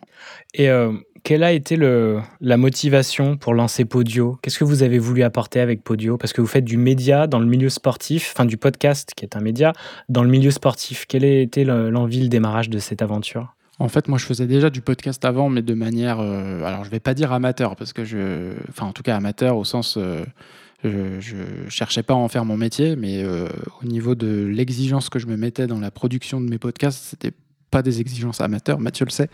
C'est-à-dire que bah, je travaillais avec les mêmes personnes, c'est-à-dire avec Mathieu et Louis pour, pour ces podcasts-là. Et c'était autour de. C'était un projet qui s'appelait Cap VG20 et qui était autour du Vendée Globe 2020, mais qui, se voulait être un média un peu indépendant sur Twitter. C'est-à-dire que j'avais un fil info sur Twitter. euh, qui suivait, euh, bah, enfin, je pense que personne euh, a- n'a plus suivi le Vendée Globe 2020 que moi.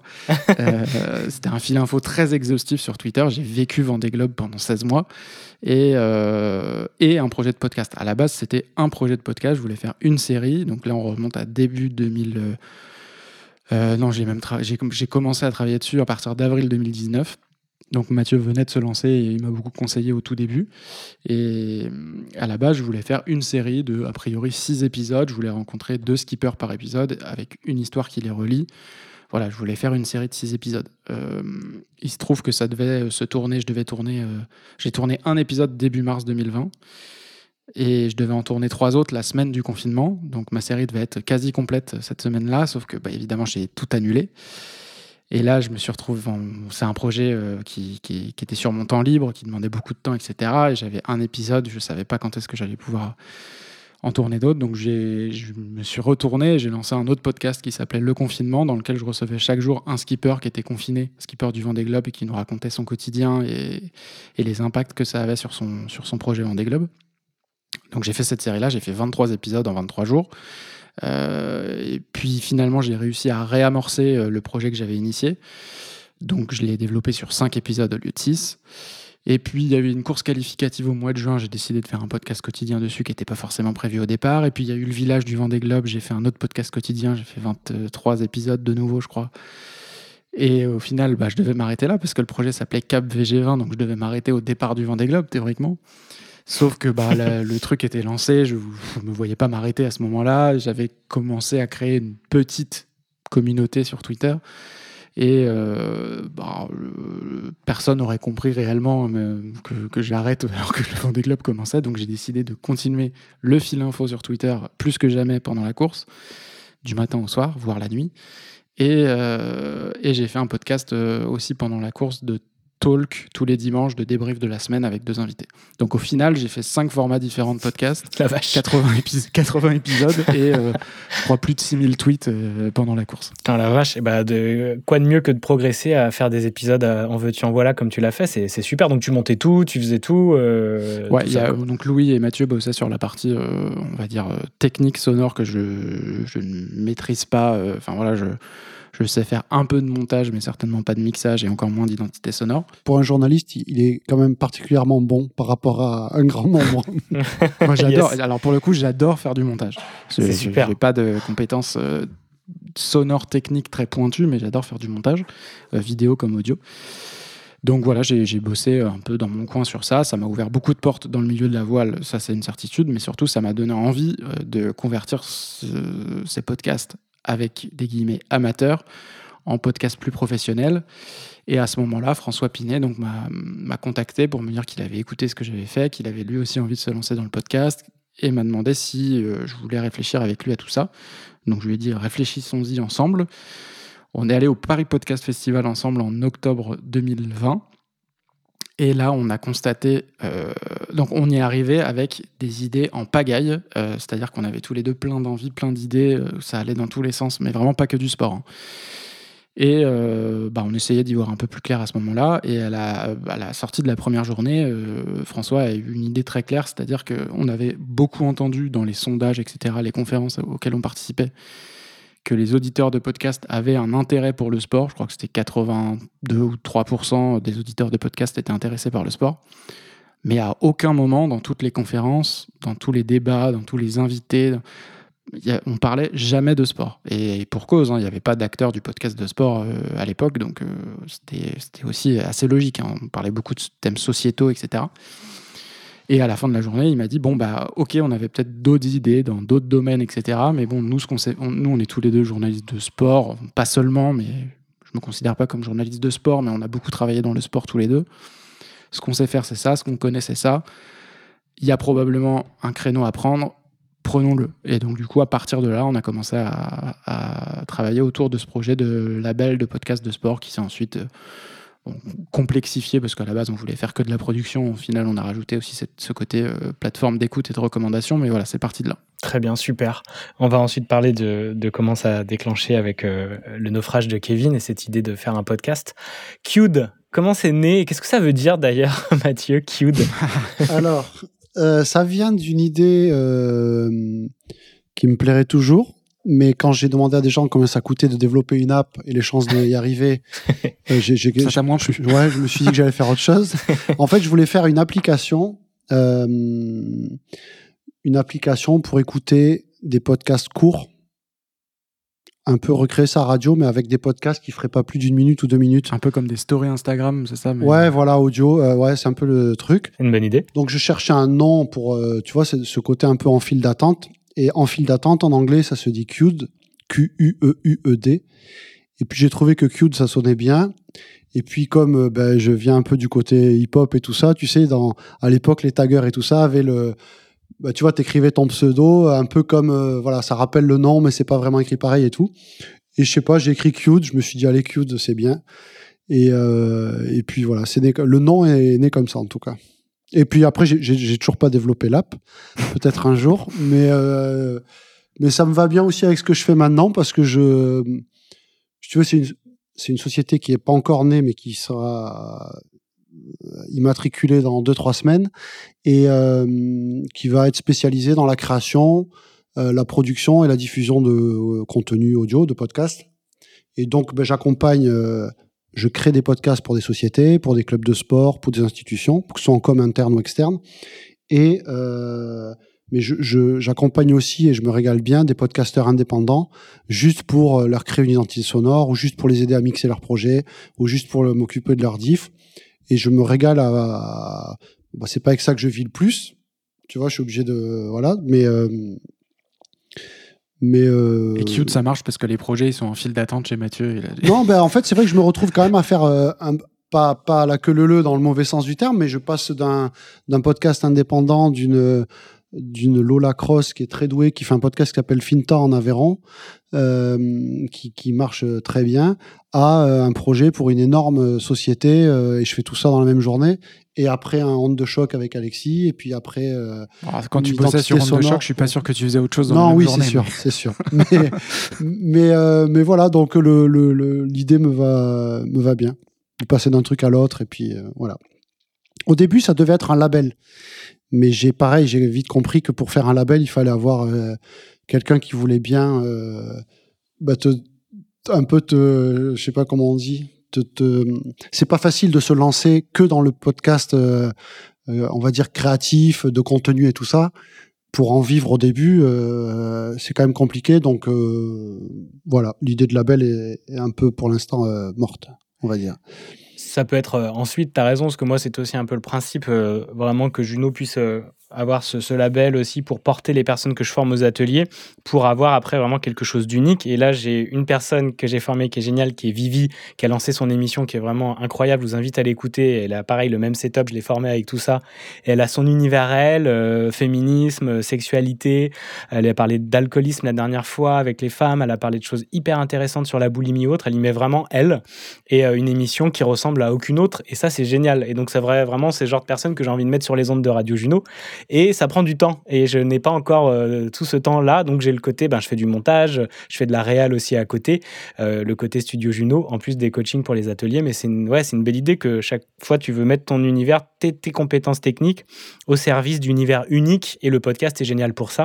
Donc, c'est cool d'en accompagner. Ouais, et puis je suis en train de créer un lieu à Toulouse qui, j'espère, sera ouvert dans 2-3 mois, qui justement pour accueillir un peu tout ce petit monde-là, et puis pour pouvoir ben, voilà, créer un lieu de vie autour de ça, c'est-à-dire mélanger euh, un professionnel avec un qui l'est pas du tout, euh, une voix off avec un, un, qui- ben, un, un, un pas sa voix, pour le coup, et puis, euh, et puis arriver à créer, euh, j'espère que j'y arriverai, un lieu qui, qui nous permettra de pousser un peu les, les frontières.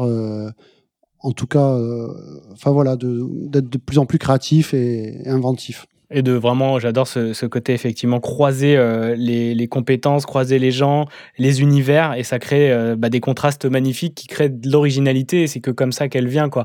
Il faut vraiment mélanger euh, tout- tout- toutes les possibilités. Un lieu est, parfait pour le faire. Donc t'as- c'est chouette, c'est un beau projet.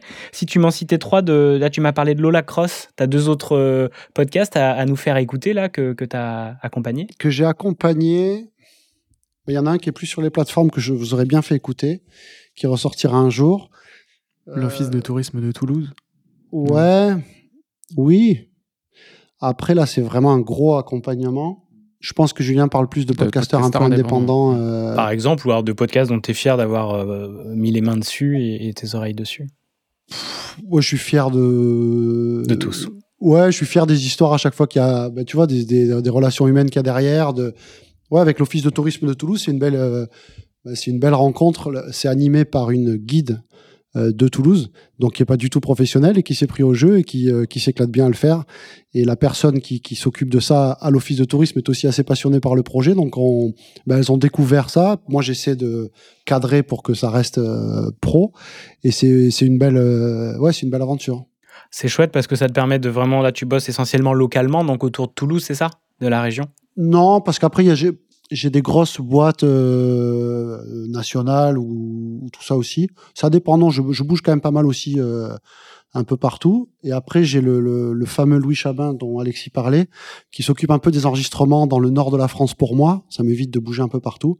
Et après, je mixe tout à Toulouse, ouais. Mais non, il y en a un peu partout, ouais. Ok, super. Chouette. Ben, joli, euh, joli projet tout ça, puis euh, beaucoup de savoir-faire là, beaucoup d'évolution, donc c'est trop cool.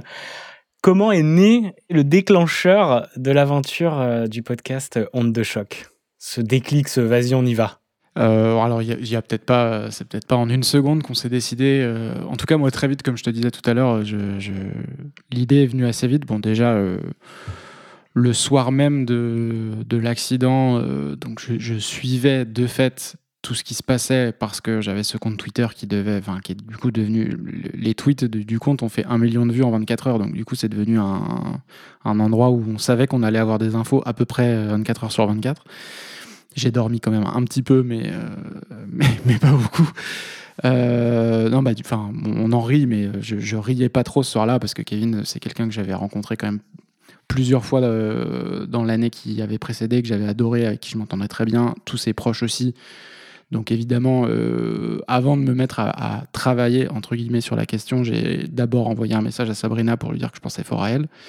Et, euh, la soirée a été. euh, alors j'ai basculé, je pense, à un moment, je me suis dit, bon, bah, il faut pas se laisser emporter. Enfin, c'est le travail du journaliste aussi. hein. J'ai travaillé sur des attentats, etc. Et, si on se laisse submerger par les émotions, on ne peut pas continuer à travailler. Donc il faut aussi savoir faire la part des choses. Mais euh, on ne peut pas rester non plus insensible, surtout quand euh, c'est quelqu'un qu'on connaît euh, et qui a ce côté. ben en fait, on savait pas, enfin c'est ce qui est raconté dans le podcast, hein, mais on savait pas ce qui était en train de se passer et on pouvait tout imaginer. Et c'est là que mon cerveau a fait, a beaucoup travaillé ce soir-là.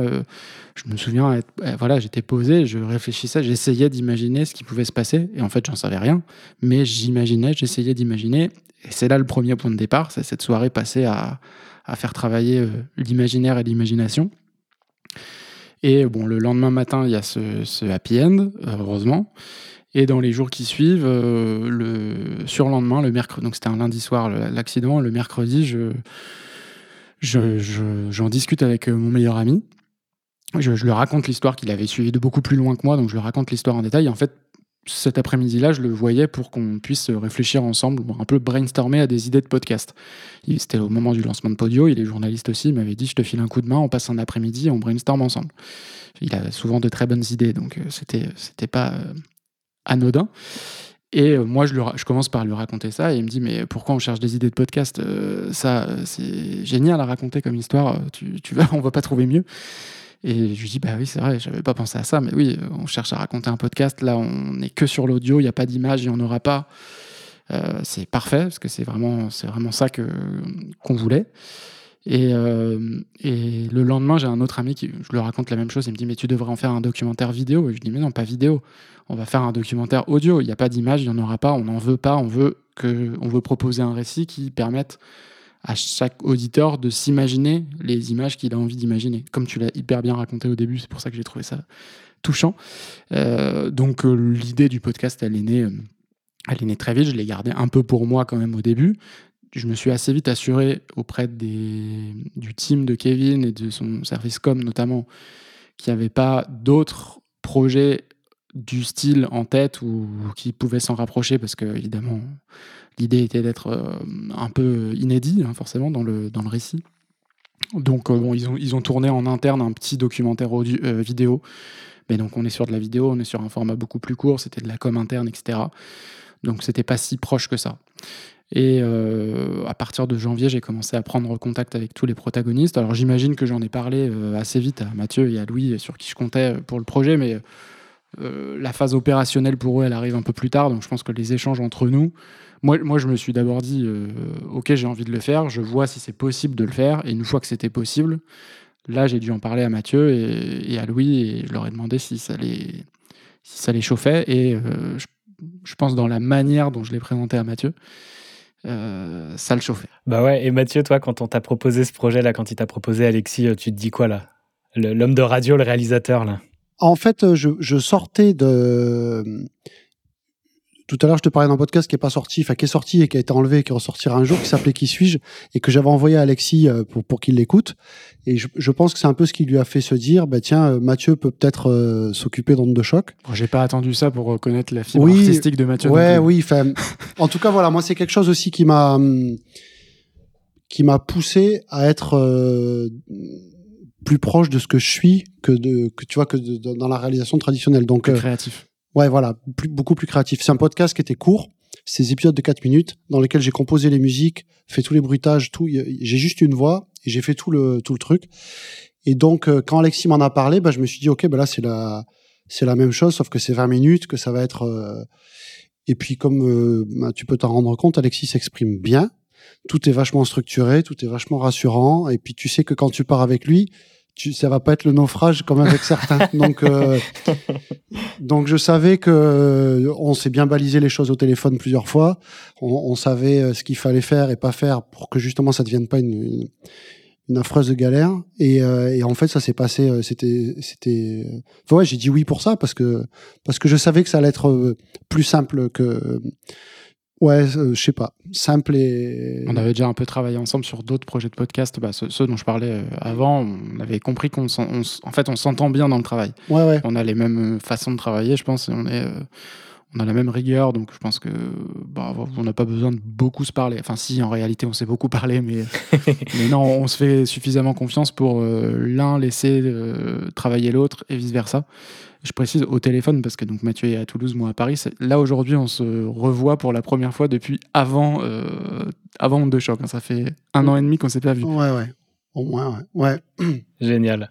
Ouais, puis moi je suis un peu pareil. C'est j'aime bien le, le, le côté artistique et tout ça, mais quand c'est cadré, c'est-à-dire que euh, pour un résultat euh, fini, quoi, pas pour euh, Mm. pas quelqu'un qui ramène 35 heures de rush et qui veut faire en fait un podcast de 3 minutes et tout. Je l'ai fait un peu au début et voilà, maintenant je, je fais attention à, à ça. Ouais. On est, d'accord. Et, c'est ça que je ressens aussi euh, dans la réalisation et dans l'écriture. Il y a une belle structure, c'est clair. Et, donc, ça, vient de ton énergie, Alexis. C'est hyper intéressant parce que, oui, pour bien bosser avec quelqu'un peut-être plus créatif comme euh, Mathieu, bah, c'est ces deux énergies qui coïncident bien. Et ouais, le créatif, on peut le cadrer et c'est important de le structurer. Sinon, le créatif, il part dans tous les sens. Et que moi, j'ai un peu ces deux, ces deux trucs-là. Et j'ai vraiment ramené le pôle structure-organisation et que je peux être aussi créatif dans mon écriture tout en la faisant rentrer dans 1h30 et c'est la première tâche que je me suis attelé à faire ce matin. Parce que sinon j'allais avoir de l'émotion tout le long. Bah mon lancement est-ce que ça va aller? J'aurai le temps de le répéter. Enfin tu vois tu connais ces émotions. Et j'adore du coup que ça s'équilibre vachement bien. Moi je suis tout seul tu vois je l'équilibre en moi. Mais vous là les, deux énergies c'est plus facile d'être deux hein, que d'être tout seul. Ça c'est sûr mais c'est cool. Ça s'entend dans le podcast. Et l'écriture est belle pour ça quoi Comment on écrit un podcast comme ça? On commence par quoi là? Comment toi, bah du coup Alexis, t'as posé la structure, t'as chapitré, t'as mis euh, les grandes étapes? Comment t'as fait vivre ce truc? Alors de mémoire, je crois que je- à ce moment-là, au moment où j'ai commencé à caler les interviews, donc il y en a neuf au total. Donc là, on est en janvier 2021.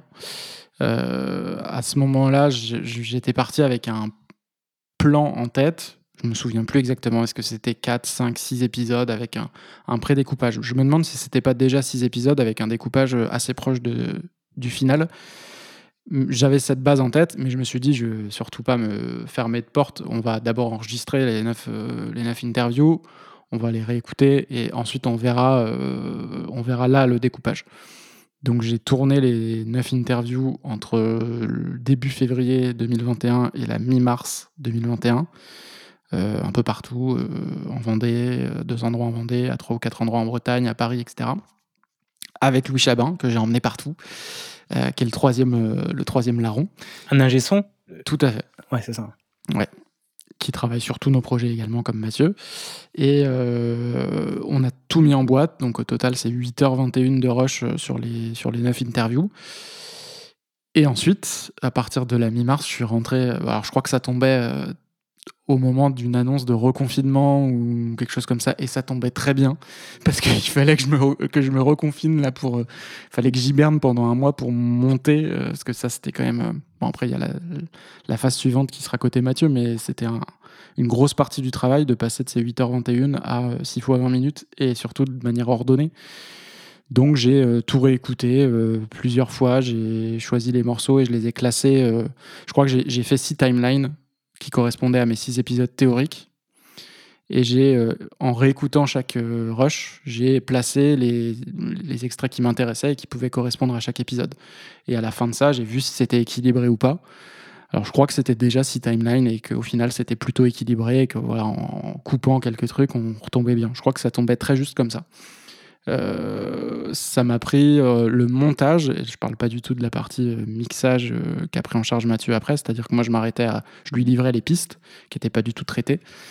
Le montage éditorial, il m'a pris 70 heures.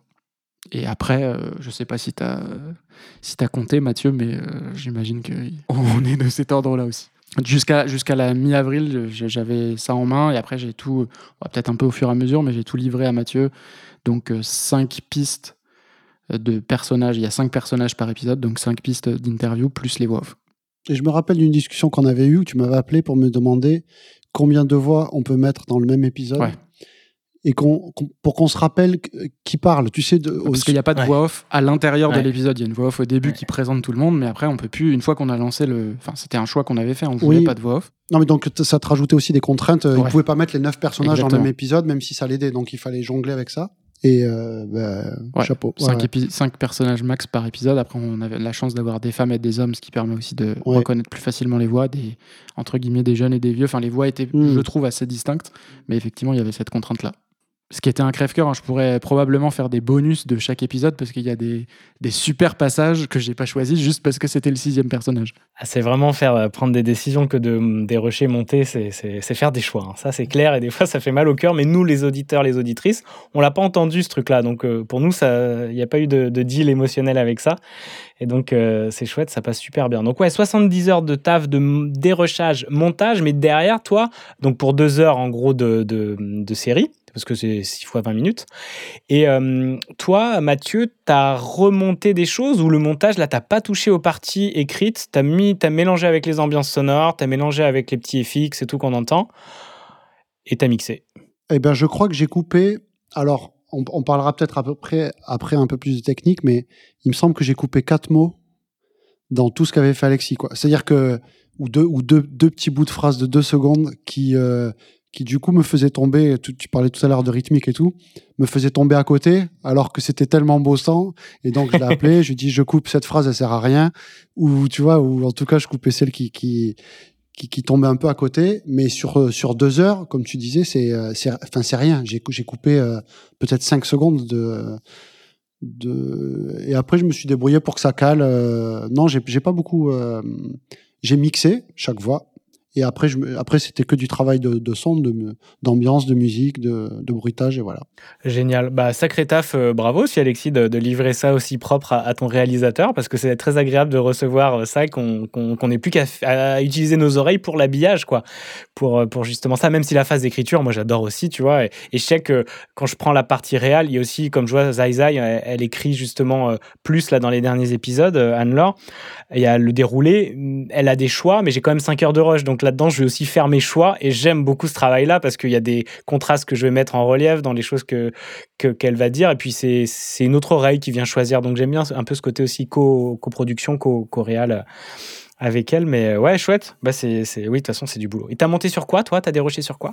Moi, j'ai déroché sur, sur Audacity euh, très simplement parce que. Audacity, Ouais, ouais, ouais, ouais, ouais. Parce qu'en fait, pour faire ça, euh, je trouve qu'il n'y a rien de. Après, enfin, c'est- euh, si, c'est pour faire ça, quoi. Pour faire ça, tu vas sur Reaper, tu verras, les outils sont dingues. Franchement, c'est je- surtout c'est genre je couper tout. je- euh, Il, il est génial ce saut. Va sur l'Instagram des ateliers Juno, je fais des vidéos.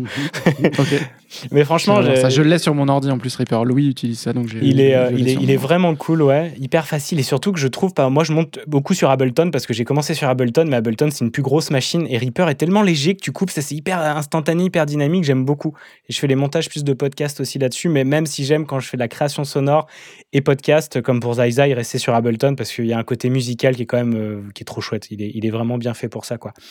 Génial. On va écouter un extrait parce que ça, ça donne envie tout ça et puis on continue la discussion avec vous deux. On voit Jean revenir à table à cartes, seul. Bon, Et là, j'ai senti tout de suite la- au sourire qui était sur son visage qu'il avait vu quelque chose.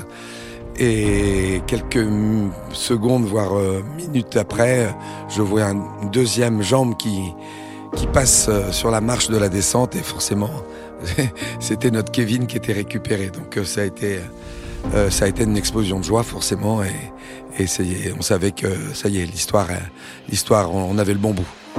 c'est un extraterrestre qui avait atterri sur une planète et ça fait un effet très bizarre, quoi, très. C'est- ça se décrit pas, ça se vit en fait. C'est c'est- voilà, c'est très spécifique. On était tellement concentrés depuis nombre d'heures que, vous savez, on, on se détend pas aussi simplement que ça, quoi. hein. Et là, Fabienne Morin nous appelle à 2h13. Elle appelle sur mon téléphone, c'est euh, une amie qui décroche et qui me réveille, qui me dit Sab, Sab, Sab Et elle me tend le téléphone. Je prends le téléphone dans un demi-sommeil et Fabi me dit juste C'est bon, il est à bord avec Jean. Et alors là, grosse, grosse, grosse, grosse, grosse délivrance. On est en vision, en visu, euh, avec le Skype qui est, qui est pas très net, mais qui est largement suffisant pour euh, sentir l'émotion des sourires et, et- et- et la joie exprimée par les quelques paroles et quelques échanges. Kevin vient et tout de suite euh, discute. euh, euh, est désolé pour son bateau. On lui dit que c'est du matériel, c'est pas grave. Et ça, c'est vraiment un truc pour moi ou qui m'a. C'est de perdre le bateau. C'est que tu peux imaginer quand tu pars faire le Vendée, tu vas casser. Statistiquement. euh, Par contre, de perdre le bateau, ça, je l'imaginais pas du tout. Ça m'a vraiment embêté. Et oui, son bateau s'est littéralement cassé en deux, mais c'est assez incroyable en pleine mer, euh, enfin dans l'océan Indien, si je dis pas de bêtises. Et c'est fou, enfin déjà d'imaginer quelque chose comme ça, et c'est même encore plus fort, comme tu le disais tout à l'heure, bah on sait pas ce qui se passe quoi. On est vraiment dans, dans, cette attente, et là même de le réécouter, c'est quand même hyper puissant comme comme émotion de se dire, bah de voir lui là sur son bateau, il l'a raconté plein de fois, je l'ai entendu à plein d'endroits différents, mais on n'aura jamais d'image. Et euh, comment vous Comment toi, Mathieu, t'as choisi par exemple, j'aime beaucoup l'habillage et cette musique-là particulièrement, et vous avez plein de tableaux sonores comme ça. Il n'y a jamais de vide en fait en soi, très peu, juste dans des alternances de, passages, d'ambiance. Et euh, elles sont très belles ces musiques. Alors, est-ce que tu peux nous dire d'où viennent-elles, ou tu veux garder ça secret? Écoute, je vais y réfléchir. Non, je je vais pas le garder secret. Euh, ça vient d'un, ça vient d'un site de musique euh, libre de droit. Enfin, tu payes un abonnement et après tu peux piocher dedans, qui s'appelle Artlist. Et euh, et puis Alexis euh, avait fait une petite sélection, enfin une, une belle sélection même de de, de... Et quand je suis relou, je suis relou jusqu'au bout. Ouais, ouais, ouais. Non, non, mais c'est, c'est encore une fois, c'est pour ça que j'avais dit oui. C'est pour ce côté relou. Donc, euh, il avait sélectionné des musiques, certaines qui me parlaient, certaines qui me parlaient pas. Et puis après, j'ai, euh, ben, j'écoutais les, les, les épisodes à blanc. Et puis j'essayais de, tu vois, de dessiner un petit peu. Bah là, ça monte, là, ça descend, là, c'est triste, là, c'est heureux. Et après, de coller des morceaux. euh, le, le plus pénible, c'était de trouver des morceaux dont la structure correspond Au récit. au, au récit. Voilà. Donc, euh, quand ça correspondait pas du tout, eh ben, je, des fois, il y avait des musiques qui collaient bien au propos, mais qui collaient pas du tout dans la structure. Donc après, je, je jonglais avec les morceaux, j'essayais plein de trucs. Et puis quand la structure correspondait à à peu près, euh, tu vois, à 80 ou 70% eh ben après, je, bricole pour que les, les 30 autres en bouclant un peu l'intro, en rebouclant le refrain, en enlevant un pont, euh, peu importe, pour que ça colle pile euh, aux phrases et au rythme, tu vois, dont, dont tu parlais tout à l'heure. Donc euh, voilà. Tout à fait. Et ça, c'est vraiment le, le rôle du réalisateur. Et C'est pour ça que ça s'entend pas. Si ça s'entend pas, c'est que c'est bien fait. Et que vraiment, cette musique-là, vous pouvez prendre des bouts, couper des refrains, couper des ponts, les, les mettre à, la boucle pour justement tomber dans le bon moment avec les voix. C'est vraiment un sacré jeu. C'est une belle musique, musique à faire, je trouve. euh, et c'est ça aussi que, que j'incite euh, aux personnes à, à vraiment se lancer. C'est de jouer avec ça parce que vous, quand ça marche, chez moi, il y a beaucoup de choses, je les ai fait un peu comme ça. Et puis à un moment, ça marche. Sais, tu sens que, oh putain, là, ça coupe bien, la voix, elle est bien soulevée. Pourquoi ça a marché? Tu l'analyses, ensuite, tu peux le refaire, quoi. Donc, faut pratiquer, quoi. Il y a beaucoup aussi de ça qui fait qu'on va trouver à la musique et votre oreille. Faites vraiment confiance à votre oreille. Moi, je fais confiance à l'oreille de Mathieu, c'est plus et faites confiance aux oreilles aussi de vos réalisateurs et des personnes avec qui vous bossez. Mais... Et je me rappelle de justement de Louis Chabin qui était là euh, un matin. Il dormait chez moi quand je sais plus quel épisode je faisais, le quatrième ou le cinquième. Et puis j'ouvre l'épisode, je prends trois musiques, je les colle à l'arrache euh, sous le truc. Et franchement, tout tout rentrait comme euh, comme si j'avais bossé 15 heures dessus. Et il était derrière moi et il gueulait. il était fou. de Dire mais pourquoi moi ça se passe pas comme ça? C'est vrai que des fois tu te retrouves. euh, bah, tu sais pas pourquoi ça le fait. T'as juste à baisser un peu les niveaux et puis la, magie, euh, ouais, c'est dingue. J'adore. Bah ouais, on appelle ça les happy accidents, tu sais, où, euh, ces moments où tu poses le son et sur plein de montages et ces trucs-là, pour moi, c'est pas du hasard, c'est juste euh, l'énergie qui est parfaite quand t'es là-dessus, quoi, tu vois, et qui fait que waouh, incroyable. L'idée, elle est trop bonne, musicalement, ça marche trop bien. Tu l'as vraiment littéralement posé sur ta, sur ta piste, tu vois, c'est un truc de fou. Et, en réalisation, donc, vous, on connaît vraiment ça. Et ce que j'aime bien, c'est que par moment, comme tu parles de structure, et c'est important, quand tu as des musiques avec effectivement, une musique raconte déjà énormément d'histoires dans la manière dont elle a été construite dans son arrangement. Et si ça correspond pas au propos, bah, très vite, tu peux te retrouver, effectivement, il y a un truc qui va pas, dont on, tu le sens, mais tu sais pas trop pourquoi. Et là, pour Zai Zai, dans l'épisode numéro 3, à un moment, il y a François Gabard et sa famille qui racontent toute une série de, de péripéties qu'ils ont eues. Ils ont eu vraiment, euh, vraiment un peu la guigne pendant leur séjour en- avec, euh, avec Zai Zai. Et là, eh ben justement, j'ai trouvé la musique parfaite sur une banque son qui était Premium Beat. Et pareil que tu achètes une track ou tu achètes un abonnement par mois, elles sont très bien. Et ce que j'aime bien, c'est que tu peux choper les stems. Alors, les stems, ça te permet en fait d'avoir les parties séparées le piano, euh, la caisse claire, euh, la rythmique. Et derrière, tu peux toi-même recomposer les musiques, les réarranger si tu as envie. C'est cool. Alors, Artly, je sais pas s'ils font ça, mais c'est vachement bien quand tu veux être Non. un peu mieux. Ouais, ok, ça peut être. Et plein de banques de sons ont ça. Mais euh, en tout cas, Artly, c'est bah, la, la preuve dans, dans, dans vos épisodes, elle est très, le choix est très beau, et puis très narratif, euh, puissant, il y a de l'émotion, sans être trop cliché aussi, tu vois. Parce qu'on peut vite rentrer dans des trucs un peu clichés, puis c'est vrai que c'est, comme on parlait d'écoute, ben, les gens, ils vont mettre euh, cet habillage pour mettre cet habillage, comme tu vois les trucs gratuits sur YouTube ou autre, quoi. Et là, c'est cool, il y a un vrai choix artistique, et il y y a une oreille, on le sent, c'est pour ça que ça marche, et qu'on n'est pas dans, le- dans le cliché. Il y a même un choix, euh, c'est artistique, mais c'est presque éditorial parfois, dans le sens où la musique, elle va euh, appuyer le propos. J'aime bien utiliser l'expression d'augmenter, c'est-à-dire que le travail de Mathieu, il a augmenté le récit. Et c'est-à-dire que bah, on aurait pu raconter la même histoire sans musique, mais on n'aurait pas eu les poils comme on a eu en réécoutant tous les deux l'extrait tout à l'heure. Et, et c'est vrai que je me rappelle de quelques passages avec Kevin Escoffier qui raconte le truc un peu après. Et pas non plus avec l'émotion. Parce qu'il l'a euh, raconté 70 fois probablement voilà. avant. Et il y a plein de passages où je me disais, mais merde, là, comment tu vas faire de ce passage-là un truc? Et, là, et c'est la musique qui fait presque tout euh, toute seule. Mm. Heureusement, ouais, ouais. Et, et je vous invite à tester, mettez votre voix nue, euh, habillez-la avec un- une belle musique, mais même des fois, vous parlez d'un truc hyper triste, mettez une musique hyper joyeuse ou inversez les contrastes pour créer, voir ce que ça crée. Et des fois, enlevez-la d'un coup, vous allez dire, waouh, je suis en train de dire complètement autre chose. Et c'est vrai que ça, bah, on parle d'habillage, c'est ça, c'est mettez quelqu'un euh, bah, en caleçon ou en sous-vêtements, bah, c'est moins joli que quelqu'un qui est bien sapé ou qui a un truc vraiment harmonieux, bah, ça marche pareil avec la musique. Ça, ça dépend de la personne. ça dépend aussi de la personne. Tout à fait. Et les goûts et les couleurs sont pour chacun et chacune différents. Mais apprenez à aimer votre corps dans tous les cas, comme votre voix. en tout cas, c'est vraiment, c'est vraiment chouette. On sent ce travail donc de réalisation. C'est vraiment ça ce que par moment on peut ne pas comprendre. Qu'est-ce que c'est qu'un réalisateur sonore? Eh bien, le, le rôle de Mathieu, c'est exactement ce que fait un réalisateur sonore. Et puis, bah, Alexis, hein, dans le milieu de la radio, on pourrait plus dire que c'est un producteur. C'est la manière aussi de, de venir enregistrer, écrire. Et puis, bah, des fois, ça dépend. Il y en a des réalisateurs qui vont beaucoup réécrire en même temps. Et puis, bah, c'est OK. Ou d'autres qui font euh, comme Mathieu, qui reprennent vraiment ça, qui passent à l'étape suivante. Le mixage, qui permet de tout un peu ben, égaliser, mettre du grain, mettre un peu une patte euh, à toi. Toi, tu bosses sur quel logiciel, du coup? Logic Pro. Yes, ok. Très bien. Qui est aussi un, un logiciel bah, très utilisé pour les ingé j'ai l'impression, quoi. C'est un peu la base. Oui, c'est un peu. Il y a le, il y a Pro Tools qui était un peu la la, la référence studio d'enregistrement, musique et tout ça. Et puis Logic euh, bah, dans tout ce qui est home studio. euh, Enfin, il y a même maintenant des gros studios qui travaillent sur Logic. C'est c'est simple, c'est bien. Moi, je trouve ça euh, ouais bien fichu, euh, parfait pour quoi.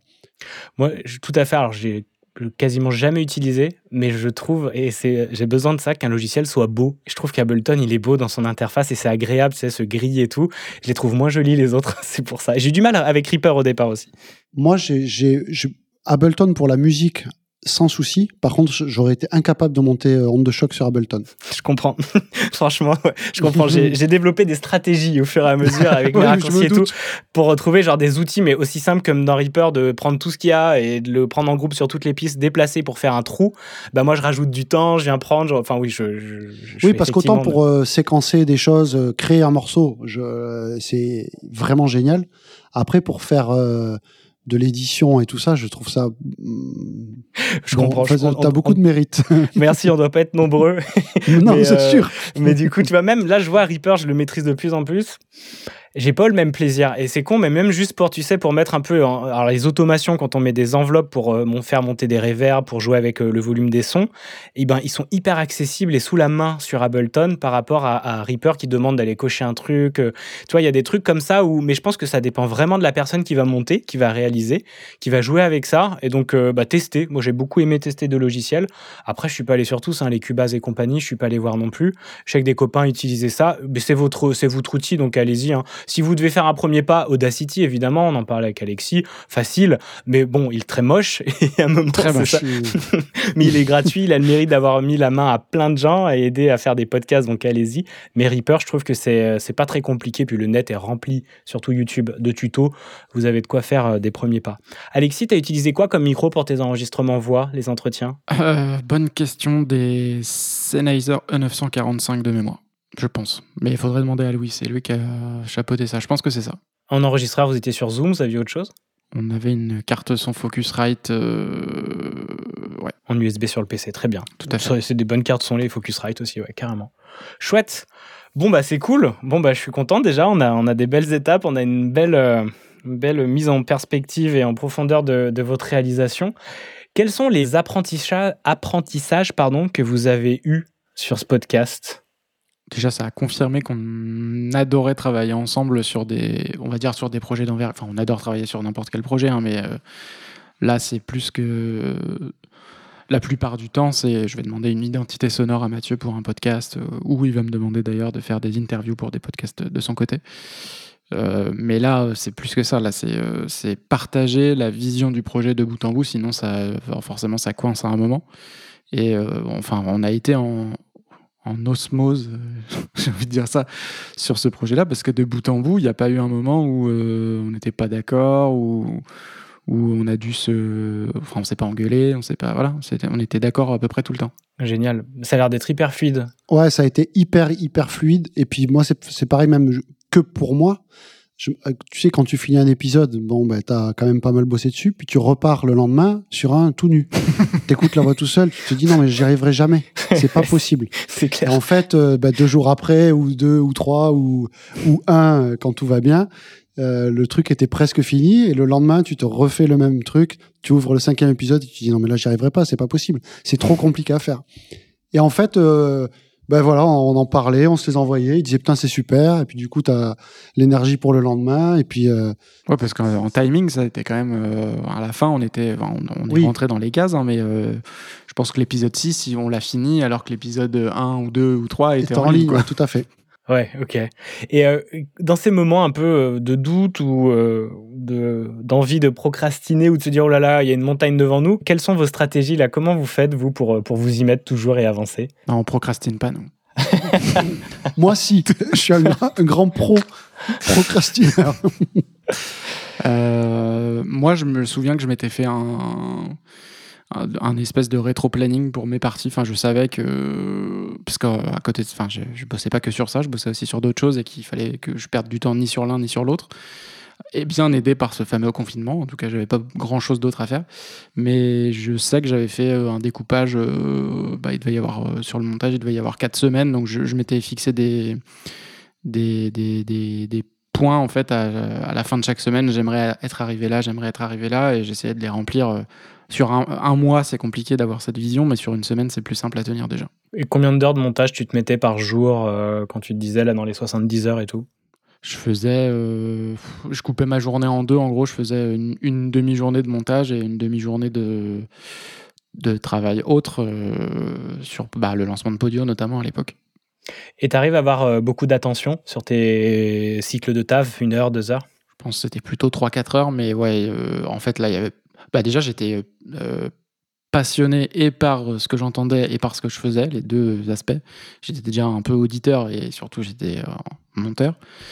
Mais ça aide du coup à, rester concentré et euh, enfin, je savais qu'il y avait l'objectif à la fin. En fait, c'était pas un projet. euh, pour le coup, c'était pas un projet qu'on faisait euh, un peu par-dessus la jambe où il y avait des deadlines. On savait qu'il fallait diffuser le 31 mai, tout devait être prêt. euh, Enfin, le dernier épisode, c'était le 5 juin.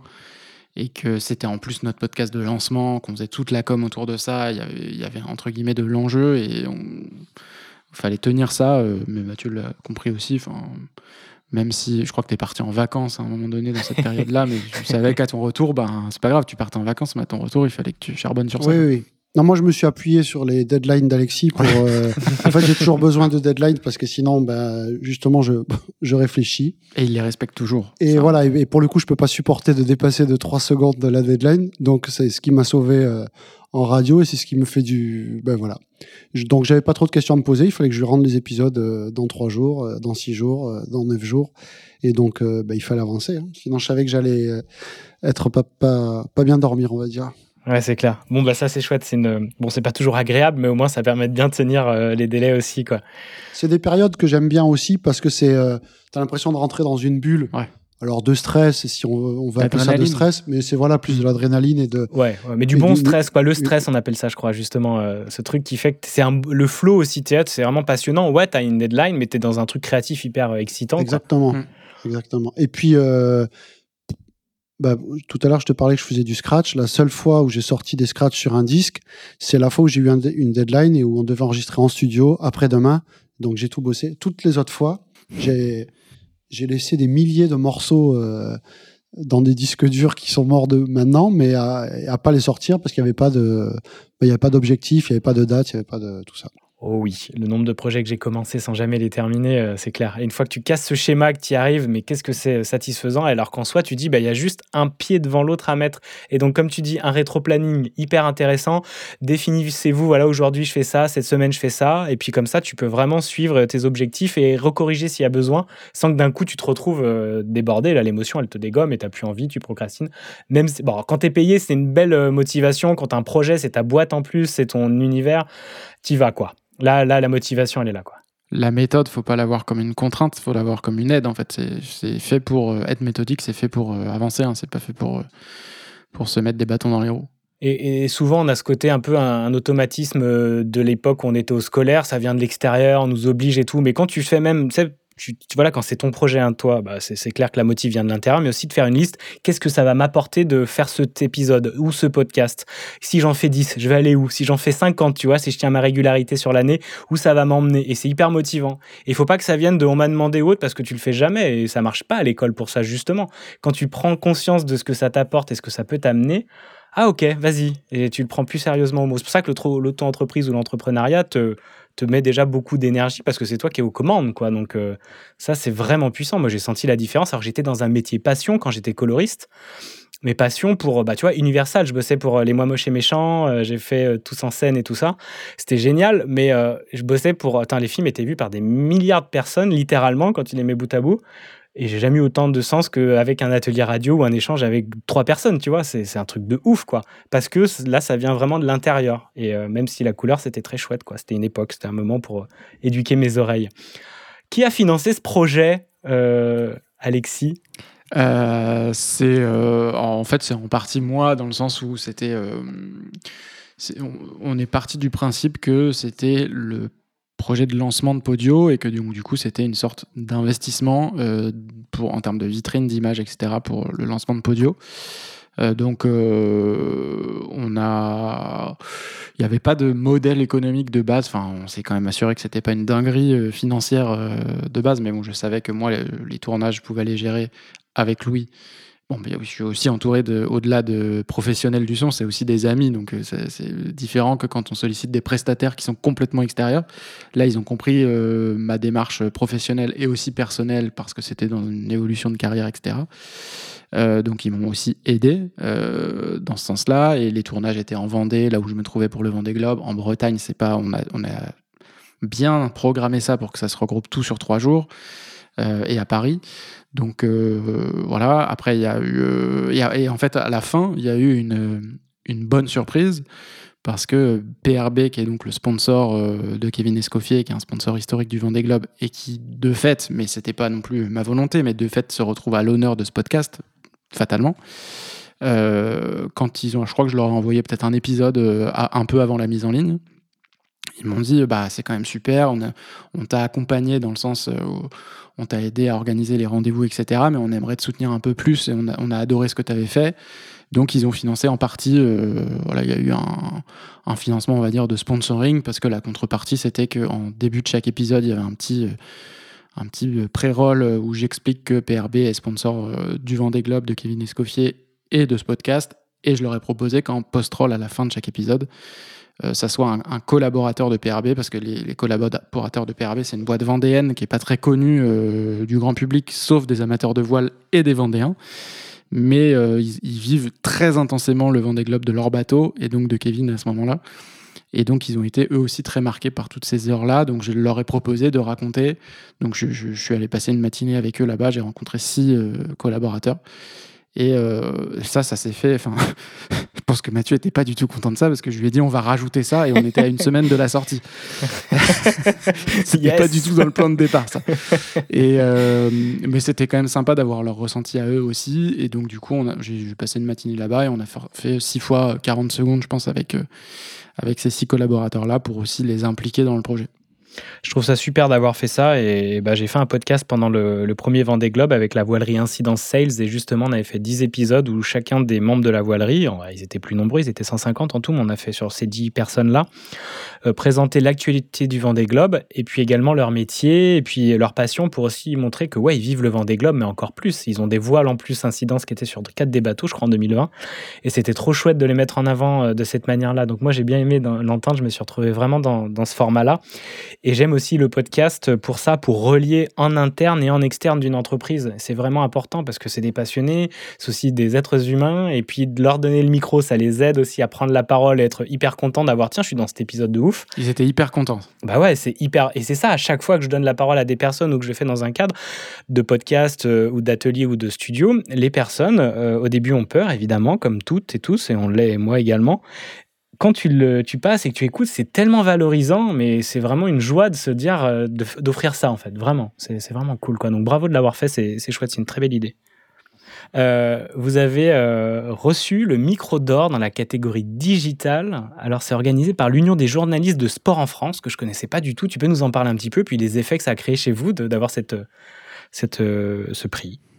Ouais, l'UJSF, c'est un syndicat, euh, en fait, qui, euh, qui gère euh, toutes les tribunes de presse de toutes les salles et de tous les stades en France. C'est-à-dire qu'il y a un, référent par club et c'est un journaliste sportif donc, qui gère les accréditations de, toutes les tribunes de presse. Donc c'est l'UJSF, le syndicat, qui chapeaute tout ça et qui organise tous les ans une cérémonie pour euh, récompenser euh, les meilleurs euh, reportages, alors historiquement télé et radio, mais ça s'est évidemment développé depuis avec le, web, et maintenant il y a donc une catégorie un peu plus large qui s'appelle digital, qui est volontairement assez vaste, et qui récompense chaque année donc le meilleur dans chaque catégorie, le meilleur reportage télé, meilleur reportage radio. Et comme on était euh, hyper euh, fiers de ce contenu-là, je me suis dit que ça. Enfin voilà, on reçoit. euh, moi, je suis, membre du, de l'UJSF. J'ai reçu ce mail euh, probablement en septembre qui lançait l'appel à candidature. Et je me suis dit, bah, on a ça. après tout, pourquoi pas Ça coûte pas grand chose d'envoyer. fallait refaire un petit peu de montage parce qu'il fallait rentrer dans des cases. Il fallait que ça soit maximum 52 minutes. Donc j'ai dû refaire un petit peu de montage. Mais euh, bon, je me suis dit, ça coûte pas grand chose. J'envoie et on verra ce que. Il n'y avait pas d'enjeu. hein, C'était vraiment pour. euh, pour le plaisir, je, je sais même pas si je t'en ai parlé, Mathieu, au moment où j'ai candidaté. Euh, mais je, voilà, il n'y avait pas d'enjeu particulier. Et j'ai reçu un appel au mois de novembre pour me dire que j'avais été présélectionné par le jury de, de journalistes. Il y avait une présélection faite par des journalistes. Et que j'étais donc convoqué euh, en décembre à, Morzine pour le, grand oral avec le jury, qui est lui composé de sportifs, en partenariat avec le CNOSF, le Comité national olympique. Et euh, alors malheureusement, j'ai pas pu m'y rendre pour des raisons euh, Covid au mois de décembre, mais j'ai fait le, grand oral en visio et euh, le lendemain soir, il y avait la cérémonie qu'on a regardée donc chacun chez nous à la télé. Mathieu, Louis était avec moi et, on a eu la très bonne surprise de recevoir ce prix qui euh, qui était, enfin, c'était, ça venait vraiment couronner, c'était en fin d'année en plus, ça venait boucler la boucle parce qu'on était pile poil euh, un an après le début de l'histoire, on va dire. Et c'était euh, parfait pour dire, bon bah voilà, l'histoire a été, a été belle pour nous, mais elle a été aussi belle à, l'extérieur et on a eu cette petite reconnaissance, même si c'est symbolique, même si c'est un, un prix qui sera dès demain dans mon salon. Euh, qui voilà, c'est c'est- en interne chez nous, ça nous a fait très plaisir évidemment. Champagne ce soir-là. Yes. Bravo, bah champagne comme euh, à un moment il en parle le patron de PRB, je trouve ça génial parce Exact. que bah, pour, la petite anecdote, on a bu ce champagne-là. Ah, parfait. Bah, c'est génial parce qu'il arrivait euh, justement avec euh, ça dans le coffre de sa voiture, alors qu'il savait pas du tout comment ça allait se dérouler. Mais je trouve que pour moi, en tout cas, énergétiquement, c'est hyper puissant de, de- de voir déjà la victoire. En fait, t'envoies pour moi des ondes dans l'univers pour te dire, ouais, ça va se passer d'une bonne manière. Et ça aide à- dans, dans l'ensemble des choses. En tout cas, c'est un peu mes croyances. Génial, c'est trop bien et bravo pour ce prix. Et pour euh, terminer, avant de passer à la dernière partie, parce que là, ça file, on a déjà plus d'une heure 45 d'émission. Euh, euh, la dernière partie sera les recos de l'hebdo. Quel, nombre d'écoutes on peut à peu près une fourchette dans, dans, toute ce- dans toute cette histoire, cette aventure sonore Si tu peux nous en dire un peu plus, Alexis ou Mathieu? Bah, sans donner de chiffres forcément précis, mais euh, en tout cas, ça a été. euh, bah, je crois, le, donc on a commencé à diffuser le 31 mai, et de mémoire, le 1er juin ou le 2 juin, ou du troisième épisode, on était en tête du classement euh, Apple, qui fait un peu référence hein, dans le. Enfin, c'est le seul vrai classement, même si on connaît pas l'algorithme qui est derrière, mais c'est le seul vrai classement auquel on peut se fier. Euh, il était premier podcast natif dans la catégorie sport. Alors, on était toujours derrière les, euh, les émissions d'RMC qui sont des replays radio, mais en podcast natif, on était premier. Et on est resté dans le top 3 ou dans le top 5 toute la semaine de diff. Alors, évidemment, la diff, euh, c'était concentré sur 6 jours, donc on a profité de. Enfin, c'était le moment d'exposition, mais euh, à contrario, on partait de zéro parce que c'était le podcast de lancement de Podio et en termes de com, on avait des réseaux sociaux qui démarraient à quasi zéro et, du coup, on a quand même dû euh, un peu euh, s'activer pour communiquer de manière assez large. On a profité aussi des relais de Kevin sur ses réseaux sociaux, euh, des différents acteurs qui ont participé au projet. Et euh, bah, assez vite, il y a eu. Enfin, après, c'est toujours un peu exponentiel, c'est-à-dire que plus on en parle, plus ça fait parler, plus on en reparle, etc. Et il y a eu des recommandations dans des newsletters, dans des rooms, clubhouse, etc. Ça a entretenu tout ça. Et euh, ce qui est assez étonnant, c'est que ça continue à vivre en fait. Et encore aujourd'hui, on est, bah, enfin, là, on en parle. Euh, dans des newsletters, le mois dernier, encore, on parlait d'onde de choc parce qu'il y a encore des gens qui le découvrent, etc. Et euh, l'actu du micro d'or au mois de décembre a aussi euh, permis un, renouveau comme ça de l'exposition qui s'est aussi constaté au niveau du nombre d'écoutes. Il y a eu deux trois semaines là en fin d'année où ça ça a regrimpé, alors pas dans les mêmes mesures qu'à la diffusion, mais on va dire que ceux qui l'avaient raté la première fois euh, n'y ont pas échappé cette fois-là. Mais même sans, sans parler des recommandations ou des newsletters, tout ça, nous, on reçoit encore des messages de gens que, de nos proches ou moins proches qui nous envoient un message. Ça, ça fait trop plaisir pour nous dire euh, bah, qu'ils viennent d'écouter et qu'ils ont adoré. Et euh, le fait d'envoyer un message pour le dire, euh, c'est un pas de plus. Quoi. Il ça veut dire qu'ils ont quand même vraiment euh, kiffé ce qu'ils venaient d'écouter, parce que moi, ça m'arrive d'écouter des trucs que je trouve super. J'en vois pas forcément toujours, je le fais parfois, mais pas toujours un message à la personne qui est derrière pour lui dire c'est super ce que tu as fait. Bah, si vous avez l'occasion, faites-le, ouais, parce que ça fait vraiment chaud au cœur. Et puis, euh, ça redonne une bonne énergie et ça remet euh, des pièces dans la machine. Donc, allez-y. Et puis, c'est vrai que les commentaires sur Apple ou les notes, maintenant, on peut mettre aussi des notes sur Spotify. C'est hyper important. Donc, n'hésitez pas.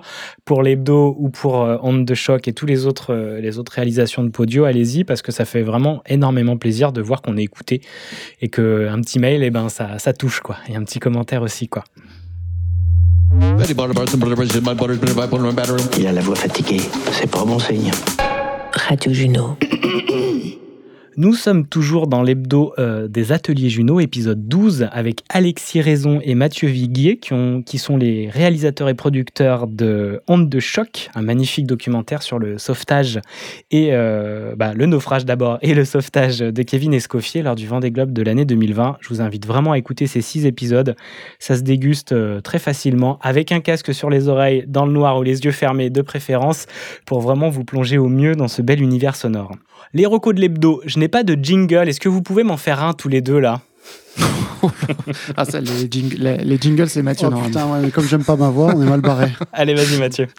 non, non, je peux pas. Si, Euh, Tu fais un si, bruitage et je fais une voix. Voilà, par exemple. Les recos de l'hebdo. Génial. Pas mal, parfait. Merci pour ce premier Je vais pas. faire carrière. mais oui, mais oui. Génial. Alors Alexis, tu voulais nous recommander quoi, toi, ce soir? En fait, je voulais presque. Alors, ça va, ça va être un peu de l'autopromo, mais je voulais reparler de Podio. Je savais pas qu'on allait en, parler au préalable, mais euh, je voulais laisser ma place à Podio dans le sens où euh, Podio euh, fait des recommandations, c'est-à-dire qu'on.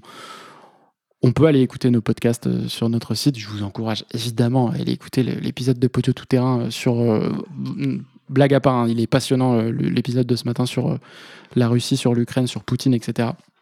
Euh, sinon, vous descendez un tout petit peu et il y a une playlist qu'on met régulièrement à jour. Il y a 20 épisodes en permanence de podcasts d'autres podcasteurs euh, indépendants ou euh, des plus gros studios, il y a un peu de tout, qui correspondent à chaque fois à notre ligne éditoriale. C'est-à-dire que nous, on fait pas du tout de talk, d'actu, de, de débat, etc., de, hard news. On raconte des jolies histoires autour du sport et parfois euh, avec un vrai pas de côté. hein. C'est-à-dire qu'on peut retrouver des choses, bah là, géopolitique ce matin, euh, environnemental, business, etc. D'ailleurs, dans les recommandations récentes, il y a un podcast qui est produit par Mathieu, qui est le podcast de l'ASM Clermont-Auvergne en rugby, qui parle de la double vie entre rugbyman et entrepreneuriat. Euh, voilà, ça c'est typiquement dans notre ligne éditoriale. C'est des choses qui parlent de sport, mais qui parlent aussi de voilà, qui on prend un peu de recul. Donc euh, allez-y, baladez-vous sur euh, podio pod2io.fr pour trouver toutes ces recommandations qui sont régulièrement mises à jour. Génial. Eh ben, merci, merci beaucoup, pardon, Alexis. Et toi, tu nous as choisi, Mathieu, un podcast de chez Arte Radio. J'envoie le teaser. On va écouter une histoire de dingue. Elle me regarde dans les yeux, elle me dit Quand toi, t'es énervé, toi, tu frappes pas ma fille. Toi, tu sors dehors et tu frappes l'arbre. On était les Kardashians de Gennevilliers. C'est-à-dire qu'on avait de la faïence partout. Merde, c'était n'importe quoi. Il y avait ma grand-mère, elle avait un double salon, mais elle avait trois autres salons et on n'avait pas le droit de s'asseoir dessus. T'avais une commode Louis XIV. Tu sais vraiment quand les Arabes ils commencent à toucher de l'argent et qu'ils savent pas comment faire tellement c'est trop. Je lui avais dit 400 francs, je crois, à l'époque. Les postes, tu les vendais 100 ou 200 balles. 400 balles pour moi, j'avais pigeonné. J'avais buté le Congolais. Là, j'ai kiffé, c'est vrai qu'il s'est levé un soir. Il m'a dit Mon capitaine La bataille de Crète est officiellement déclarée J'ai dit, bon, maintenant, on fait quoi? Il te reste quoi dans les poches? Ouais, mais il reste pas grand chose. Bon, déjà, ils l'ont mis à poil, mais complètement à poil. hein. Enlève ta montre, enlève tes chaussures, enlève tes chaussettes, enlève ton pantalon, enlève ton calbon. Nu Les histoires de quartier d'Oxmo Puccino. Arte Radio.com Alors, Mathieu, pourquoi ce choix de ce beau podcast de chez arteradio.com Bah parce que c'est un peu le dernier que j'ai écouté. Euh, j'ai trouvé ça cool. J'adore Oxmo. J'adore euh, sa musique, j'adore euh, voilà tout ça. De qui lui est confié les, clés d'un podcast, je trouve ça une super idée. Et puis les histoires de quartier, ça lui va bien. C'est hyper simple. Il y, en a pas trop. C'est pas très produit. C'est pas. C'est un peu. Euh, bah je sais pas. C'est un peu comme. euh, c'est nature, euh, peinture un peu dans les expressions, dans les façons. C'est quand même plutôt positif, plutôt marrant. C'est pas des, c'est, y a pas, voilà. Et, euh, et je sais pas, je me suis régalé à l'écouter. Euh, je sais plus où j'allais en voiture, j'en ai écouté un, un paquet dans le dans le trajet, et j'ai passé un super bon moment. Donc, euh, je trouvais ça pas mal. J'ai aussi repensé depuis, c'est pas des trucs très gays, mais il y a un, un truc qui était aussi sur Arte Radio qui s'appelait Cracopolis.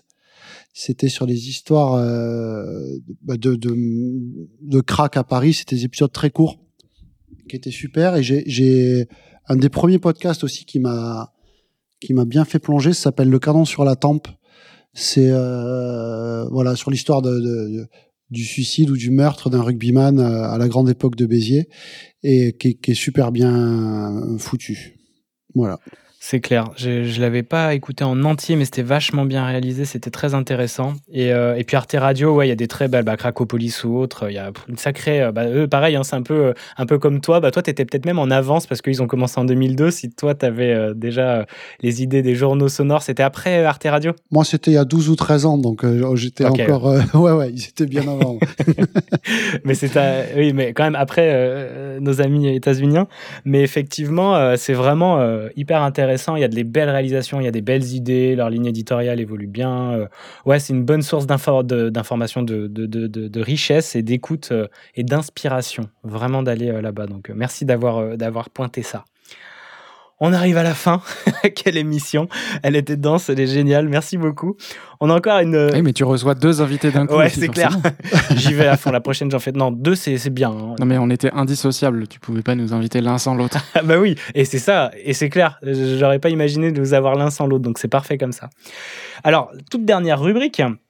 euh, pour terminer cette émission, je, donc je tire toujours des cartes avec un petit jeu qui s'appelle euh, Point of View, des cartes de coaching et qui sont hyper intéressantes et les questions posées sont toujours euh, parfaites au moment précis, au moment juste pour vous et pour les personnes qui les tirent.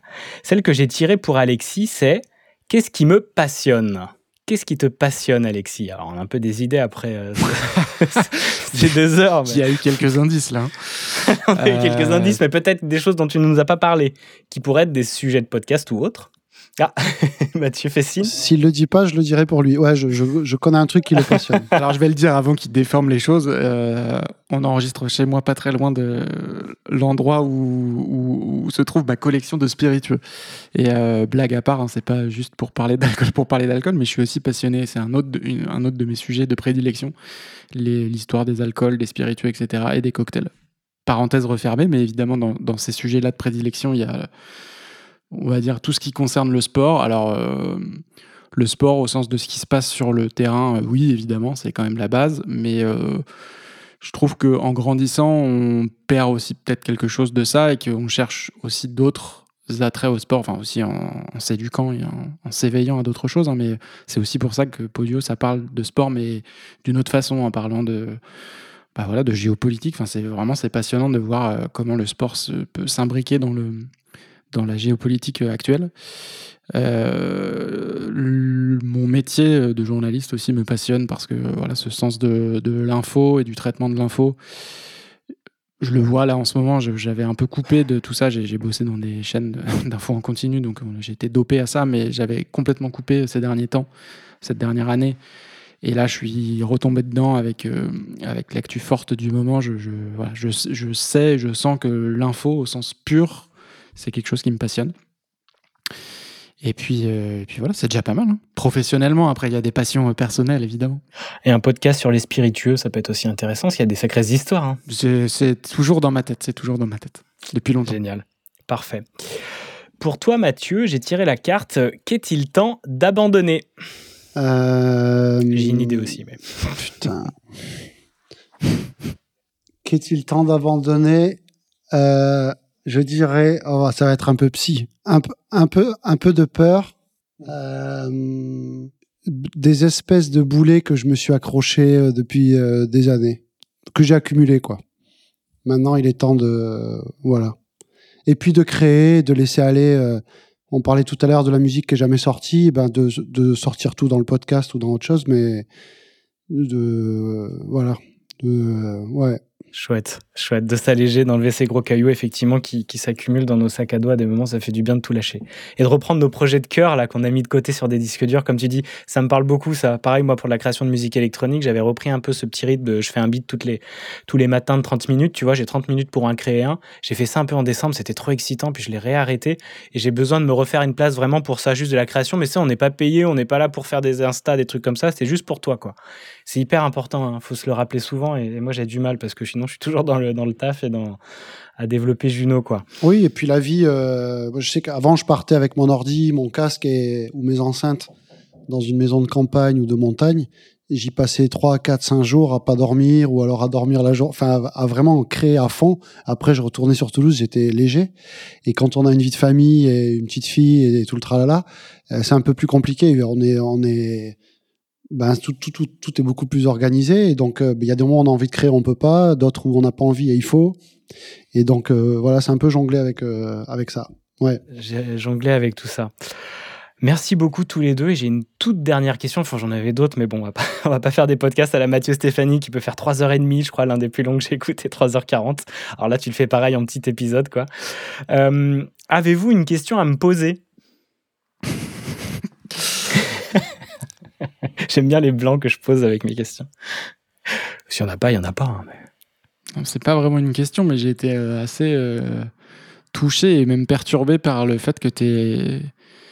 Nous, on était sur la même longueur d'onde, euh, sans trop s'en parler, sur Onde de choc, on s'est toujours compris, et j'ai l'impression que tu as été sur la même longueur d'onde que nous, tu as tout compris, tout ce qu'on avait voulu faire, et c'est aussi pour ça que tu as voulu nous inviter, j'imagine, mais c'est pas banal, enfin, c'est une des rares personnes, je pense, Mathieu, qui.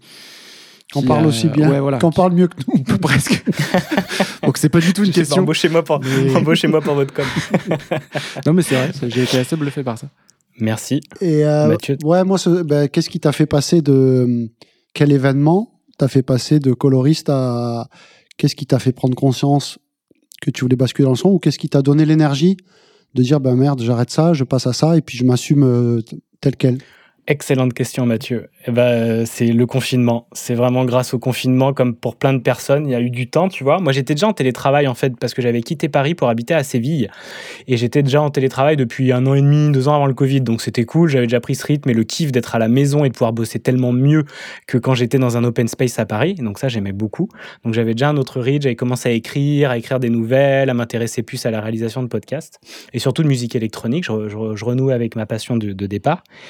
Et en fait, le confinement est arrivé. Je faisais déjà une émission de radio donc pour euh, Radio Balise, une radio associative à Lorient. Ça s'appelait Bonnes Ondes sur les créations sonores que j'aimais, que je partageais une fois par semaine. Donc j'avais déjà fait 60 épisodes, tu vois. J'avais ça dans les pattes, j'étais bien. Et euh, le confinement arrive. Waouh! On commence, euh, voilà, apéro Zoom, on le choque, bien sûr. Une semaine après, tu commences à, te remettre un peu.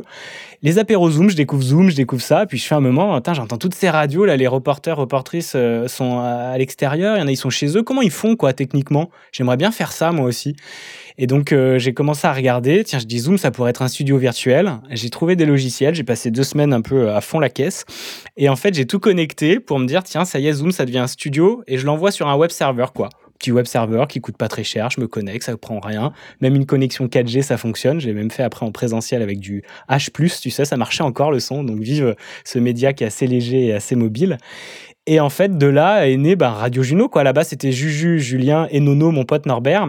Et euh, les copains, avec quatre copains, on faisait une émission une fois par semaine pendant le confinement. Et puis de là, je me suis dit, mais eux, ils faisaient pas de la radio, ils écoutaient pas la radio, ou vite fait pour un match de foot, tu vois. Ils ont kiffé faire ça. Je les envoyais faire des reportages, et puis ils les enregistraient au téléphone, et moi, je les montais. Et je les mettais dans l'émission, je faisais une petite ligne éditoriale et tout. On faisait du rap aussi. Je choisissais une instru, puis on rappait chacun à notre tour. Et, euh, et là, je me suis dit, mais vas-y, je vais le faire, je vais le proposer à des personnes qui n'ont jamais fait de la radio. Ils vont s'éclater comme moi, et puis ils vont me payer pour ça. et du coup, voilà, je me suis dit, je vais faire les ateliers de Radio Juno. C'est devenu les ateliers Juno. Et puis, bah, comment financer? Parce qu'au début, le coaching et tout, c'était pas encore là. Et le financement avec le CPF. Donc, j'ai lancé Studio Juno. Mes compétences euh, techniques, j'allais les apporter pour faire du podcast. Et puis, fil en aiguille, voilà, ça s'est mis en place. Et vraiment, le confinement m'a fait un moment, vas-y, je vais, je vais m'exprimer, quoi. J'avais de moins en moins peur parce que le podcast euh, en différé m'a permis de me rassurer. Et derrière, je pouvais bah, poser du texte ou autre avec euh, bah, des petits tremblements, évidemment, qu'on apprivoise au fur et à mesure. Mais voilà comment est née toute l'aventure. Cool. Merci infiniment, c'était très chouette cet échange. Et effectivement, bah, moi, j'étais très connecté à vous et à ce que vous avez fait. Donc, c'était un plaisir d'échanger, de mieux que vous connaître. Et puis, bah, au plaisir euh, de se voir en vrai à l'occasion. Et puis de pouvoir euh, vous réinviter ou reparler de ça, mais on reste en contact. Et puis. T'as compris que je passais un peu de temps en Bretagne et à Lorient, donc on devrait avoir l'occasion N'hésite de pas à, voilà, à me faire un, un petit check avec grand plaisir pour aller boire un coup. Alcool ou sans alcool, spiritueux ou pas, chacun choisira. son- Alcool, alcool. Et ça, c'est chacun qui voit. En tout cas, avec grand plaisir. Et puis, euh, bah, c'était le 12e hebdo des ateliers Juno. Et euh, comme vous le voyez, je suis encore plus chaud qu'au premier numéro parce que bah, c'est comme ça. hein. C'est la clé fondamentale de la réussite personnelle, selon moi, de l'épanouissement de soi, d'une vie qui a du sens. C'est vraiment d'apprendre à être constant, régulier et euh, persévérant et assidu. C'est vraiment important. Un pied devant l'autre. Vous posez pas la question de où vous allez. Vous pouvez mettre des objectifs, mais surtout kiffer au fur et à mesure. Et il faut faire preuve aussi d'agilité avec les défis que chaque journée vous présente, avec les émotions que vous allez rencontrer. Parce que vos émotions, c'est ce qui vous met en mouvement. Il faut les regarder, il faut les accueillir, il faut pas les mettre dans le sac à dos parce qu'effectivement, à un moment, ça devient beaucoup trop lourd. Donc on les regarde, il y a plein de manières de, de, de vider ses émotions, d'en parler, euh, d'écrire ou d'aller voir des professionnels pour ça dans l'énergétique ou dans le plus classique, chacun choisit sa porte d'entrée, mais vraiment aller regarder vos émotions, c'est vraiment un des trucs qui pour moi m'a vraiment libéré, m'a permis euh, bah, d'être moi et sans trop me soucier de ce que les autres pouvaient en penser du moment que j'étais heureux, que je faisais euh, des choses qui me plaisaient, qu'en face ça répondait aussi positivement. Et puis bah, vous aurez toujours des personnes qui vont vous dire que c'est nul ce que vous faites. Même si vous sauvez le monde et vous sauvez la planète, on pourra vous critiquer. Donc bah, vous acceptez, vous les mettez de côté, puis vous tracez. On y va quoi. Et donc pour vos projets, bah, c'est pareil, il faut vraiment être patient, vous avancez pas à pas comme je le disais, et à ce rythme, même l'Himalaya ne vous résistera pas, c'est sûr, et quand vous pouvez faire six épisodes incroyables, et puis bah, continuer, avancer, regardez, plus de 80 épisodes pour Alexis, il a avancé, il était passionné, c'est assez génial, donc continuez, motivez-vous. Et puis, ben, rien de mieux que le printemps pour enfin semer quelques graines. Non, on n'est pas dans la bonne période pour les planter. Et puis, ben, ensuite, vous allez voir comment ça pousse, mais ça prend du temps de faire pousser un bel arbre. Donc, allez-y tranquillement, mais sûrement. Je vous souhaite une excellente soirée. On se quitte avec G.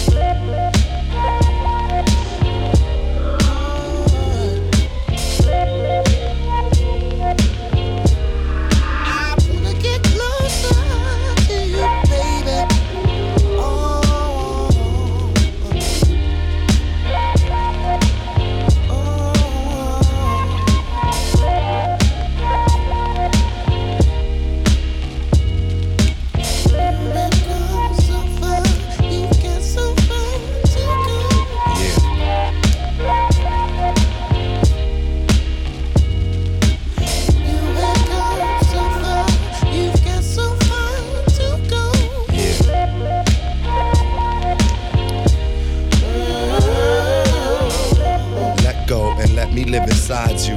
But your mouth don't say, baby, your thighs do.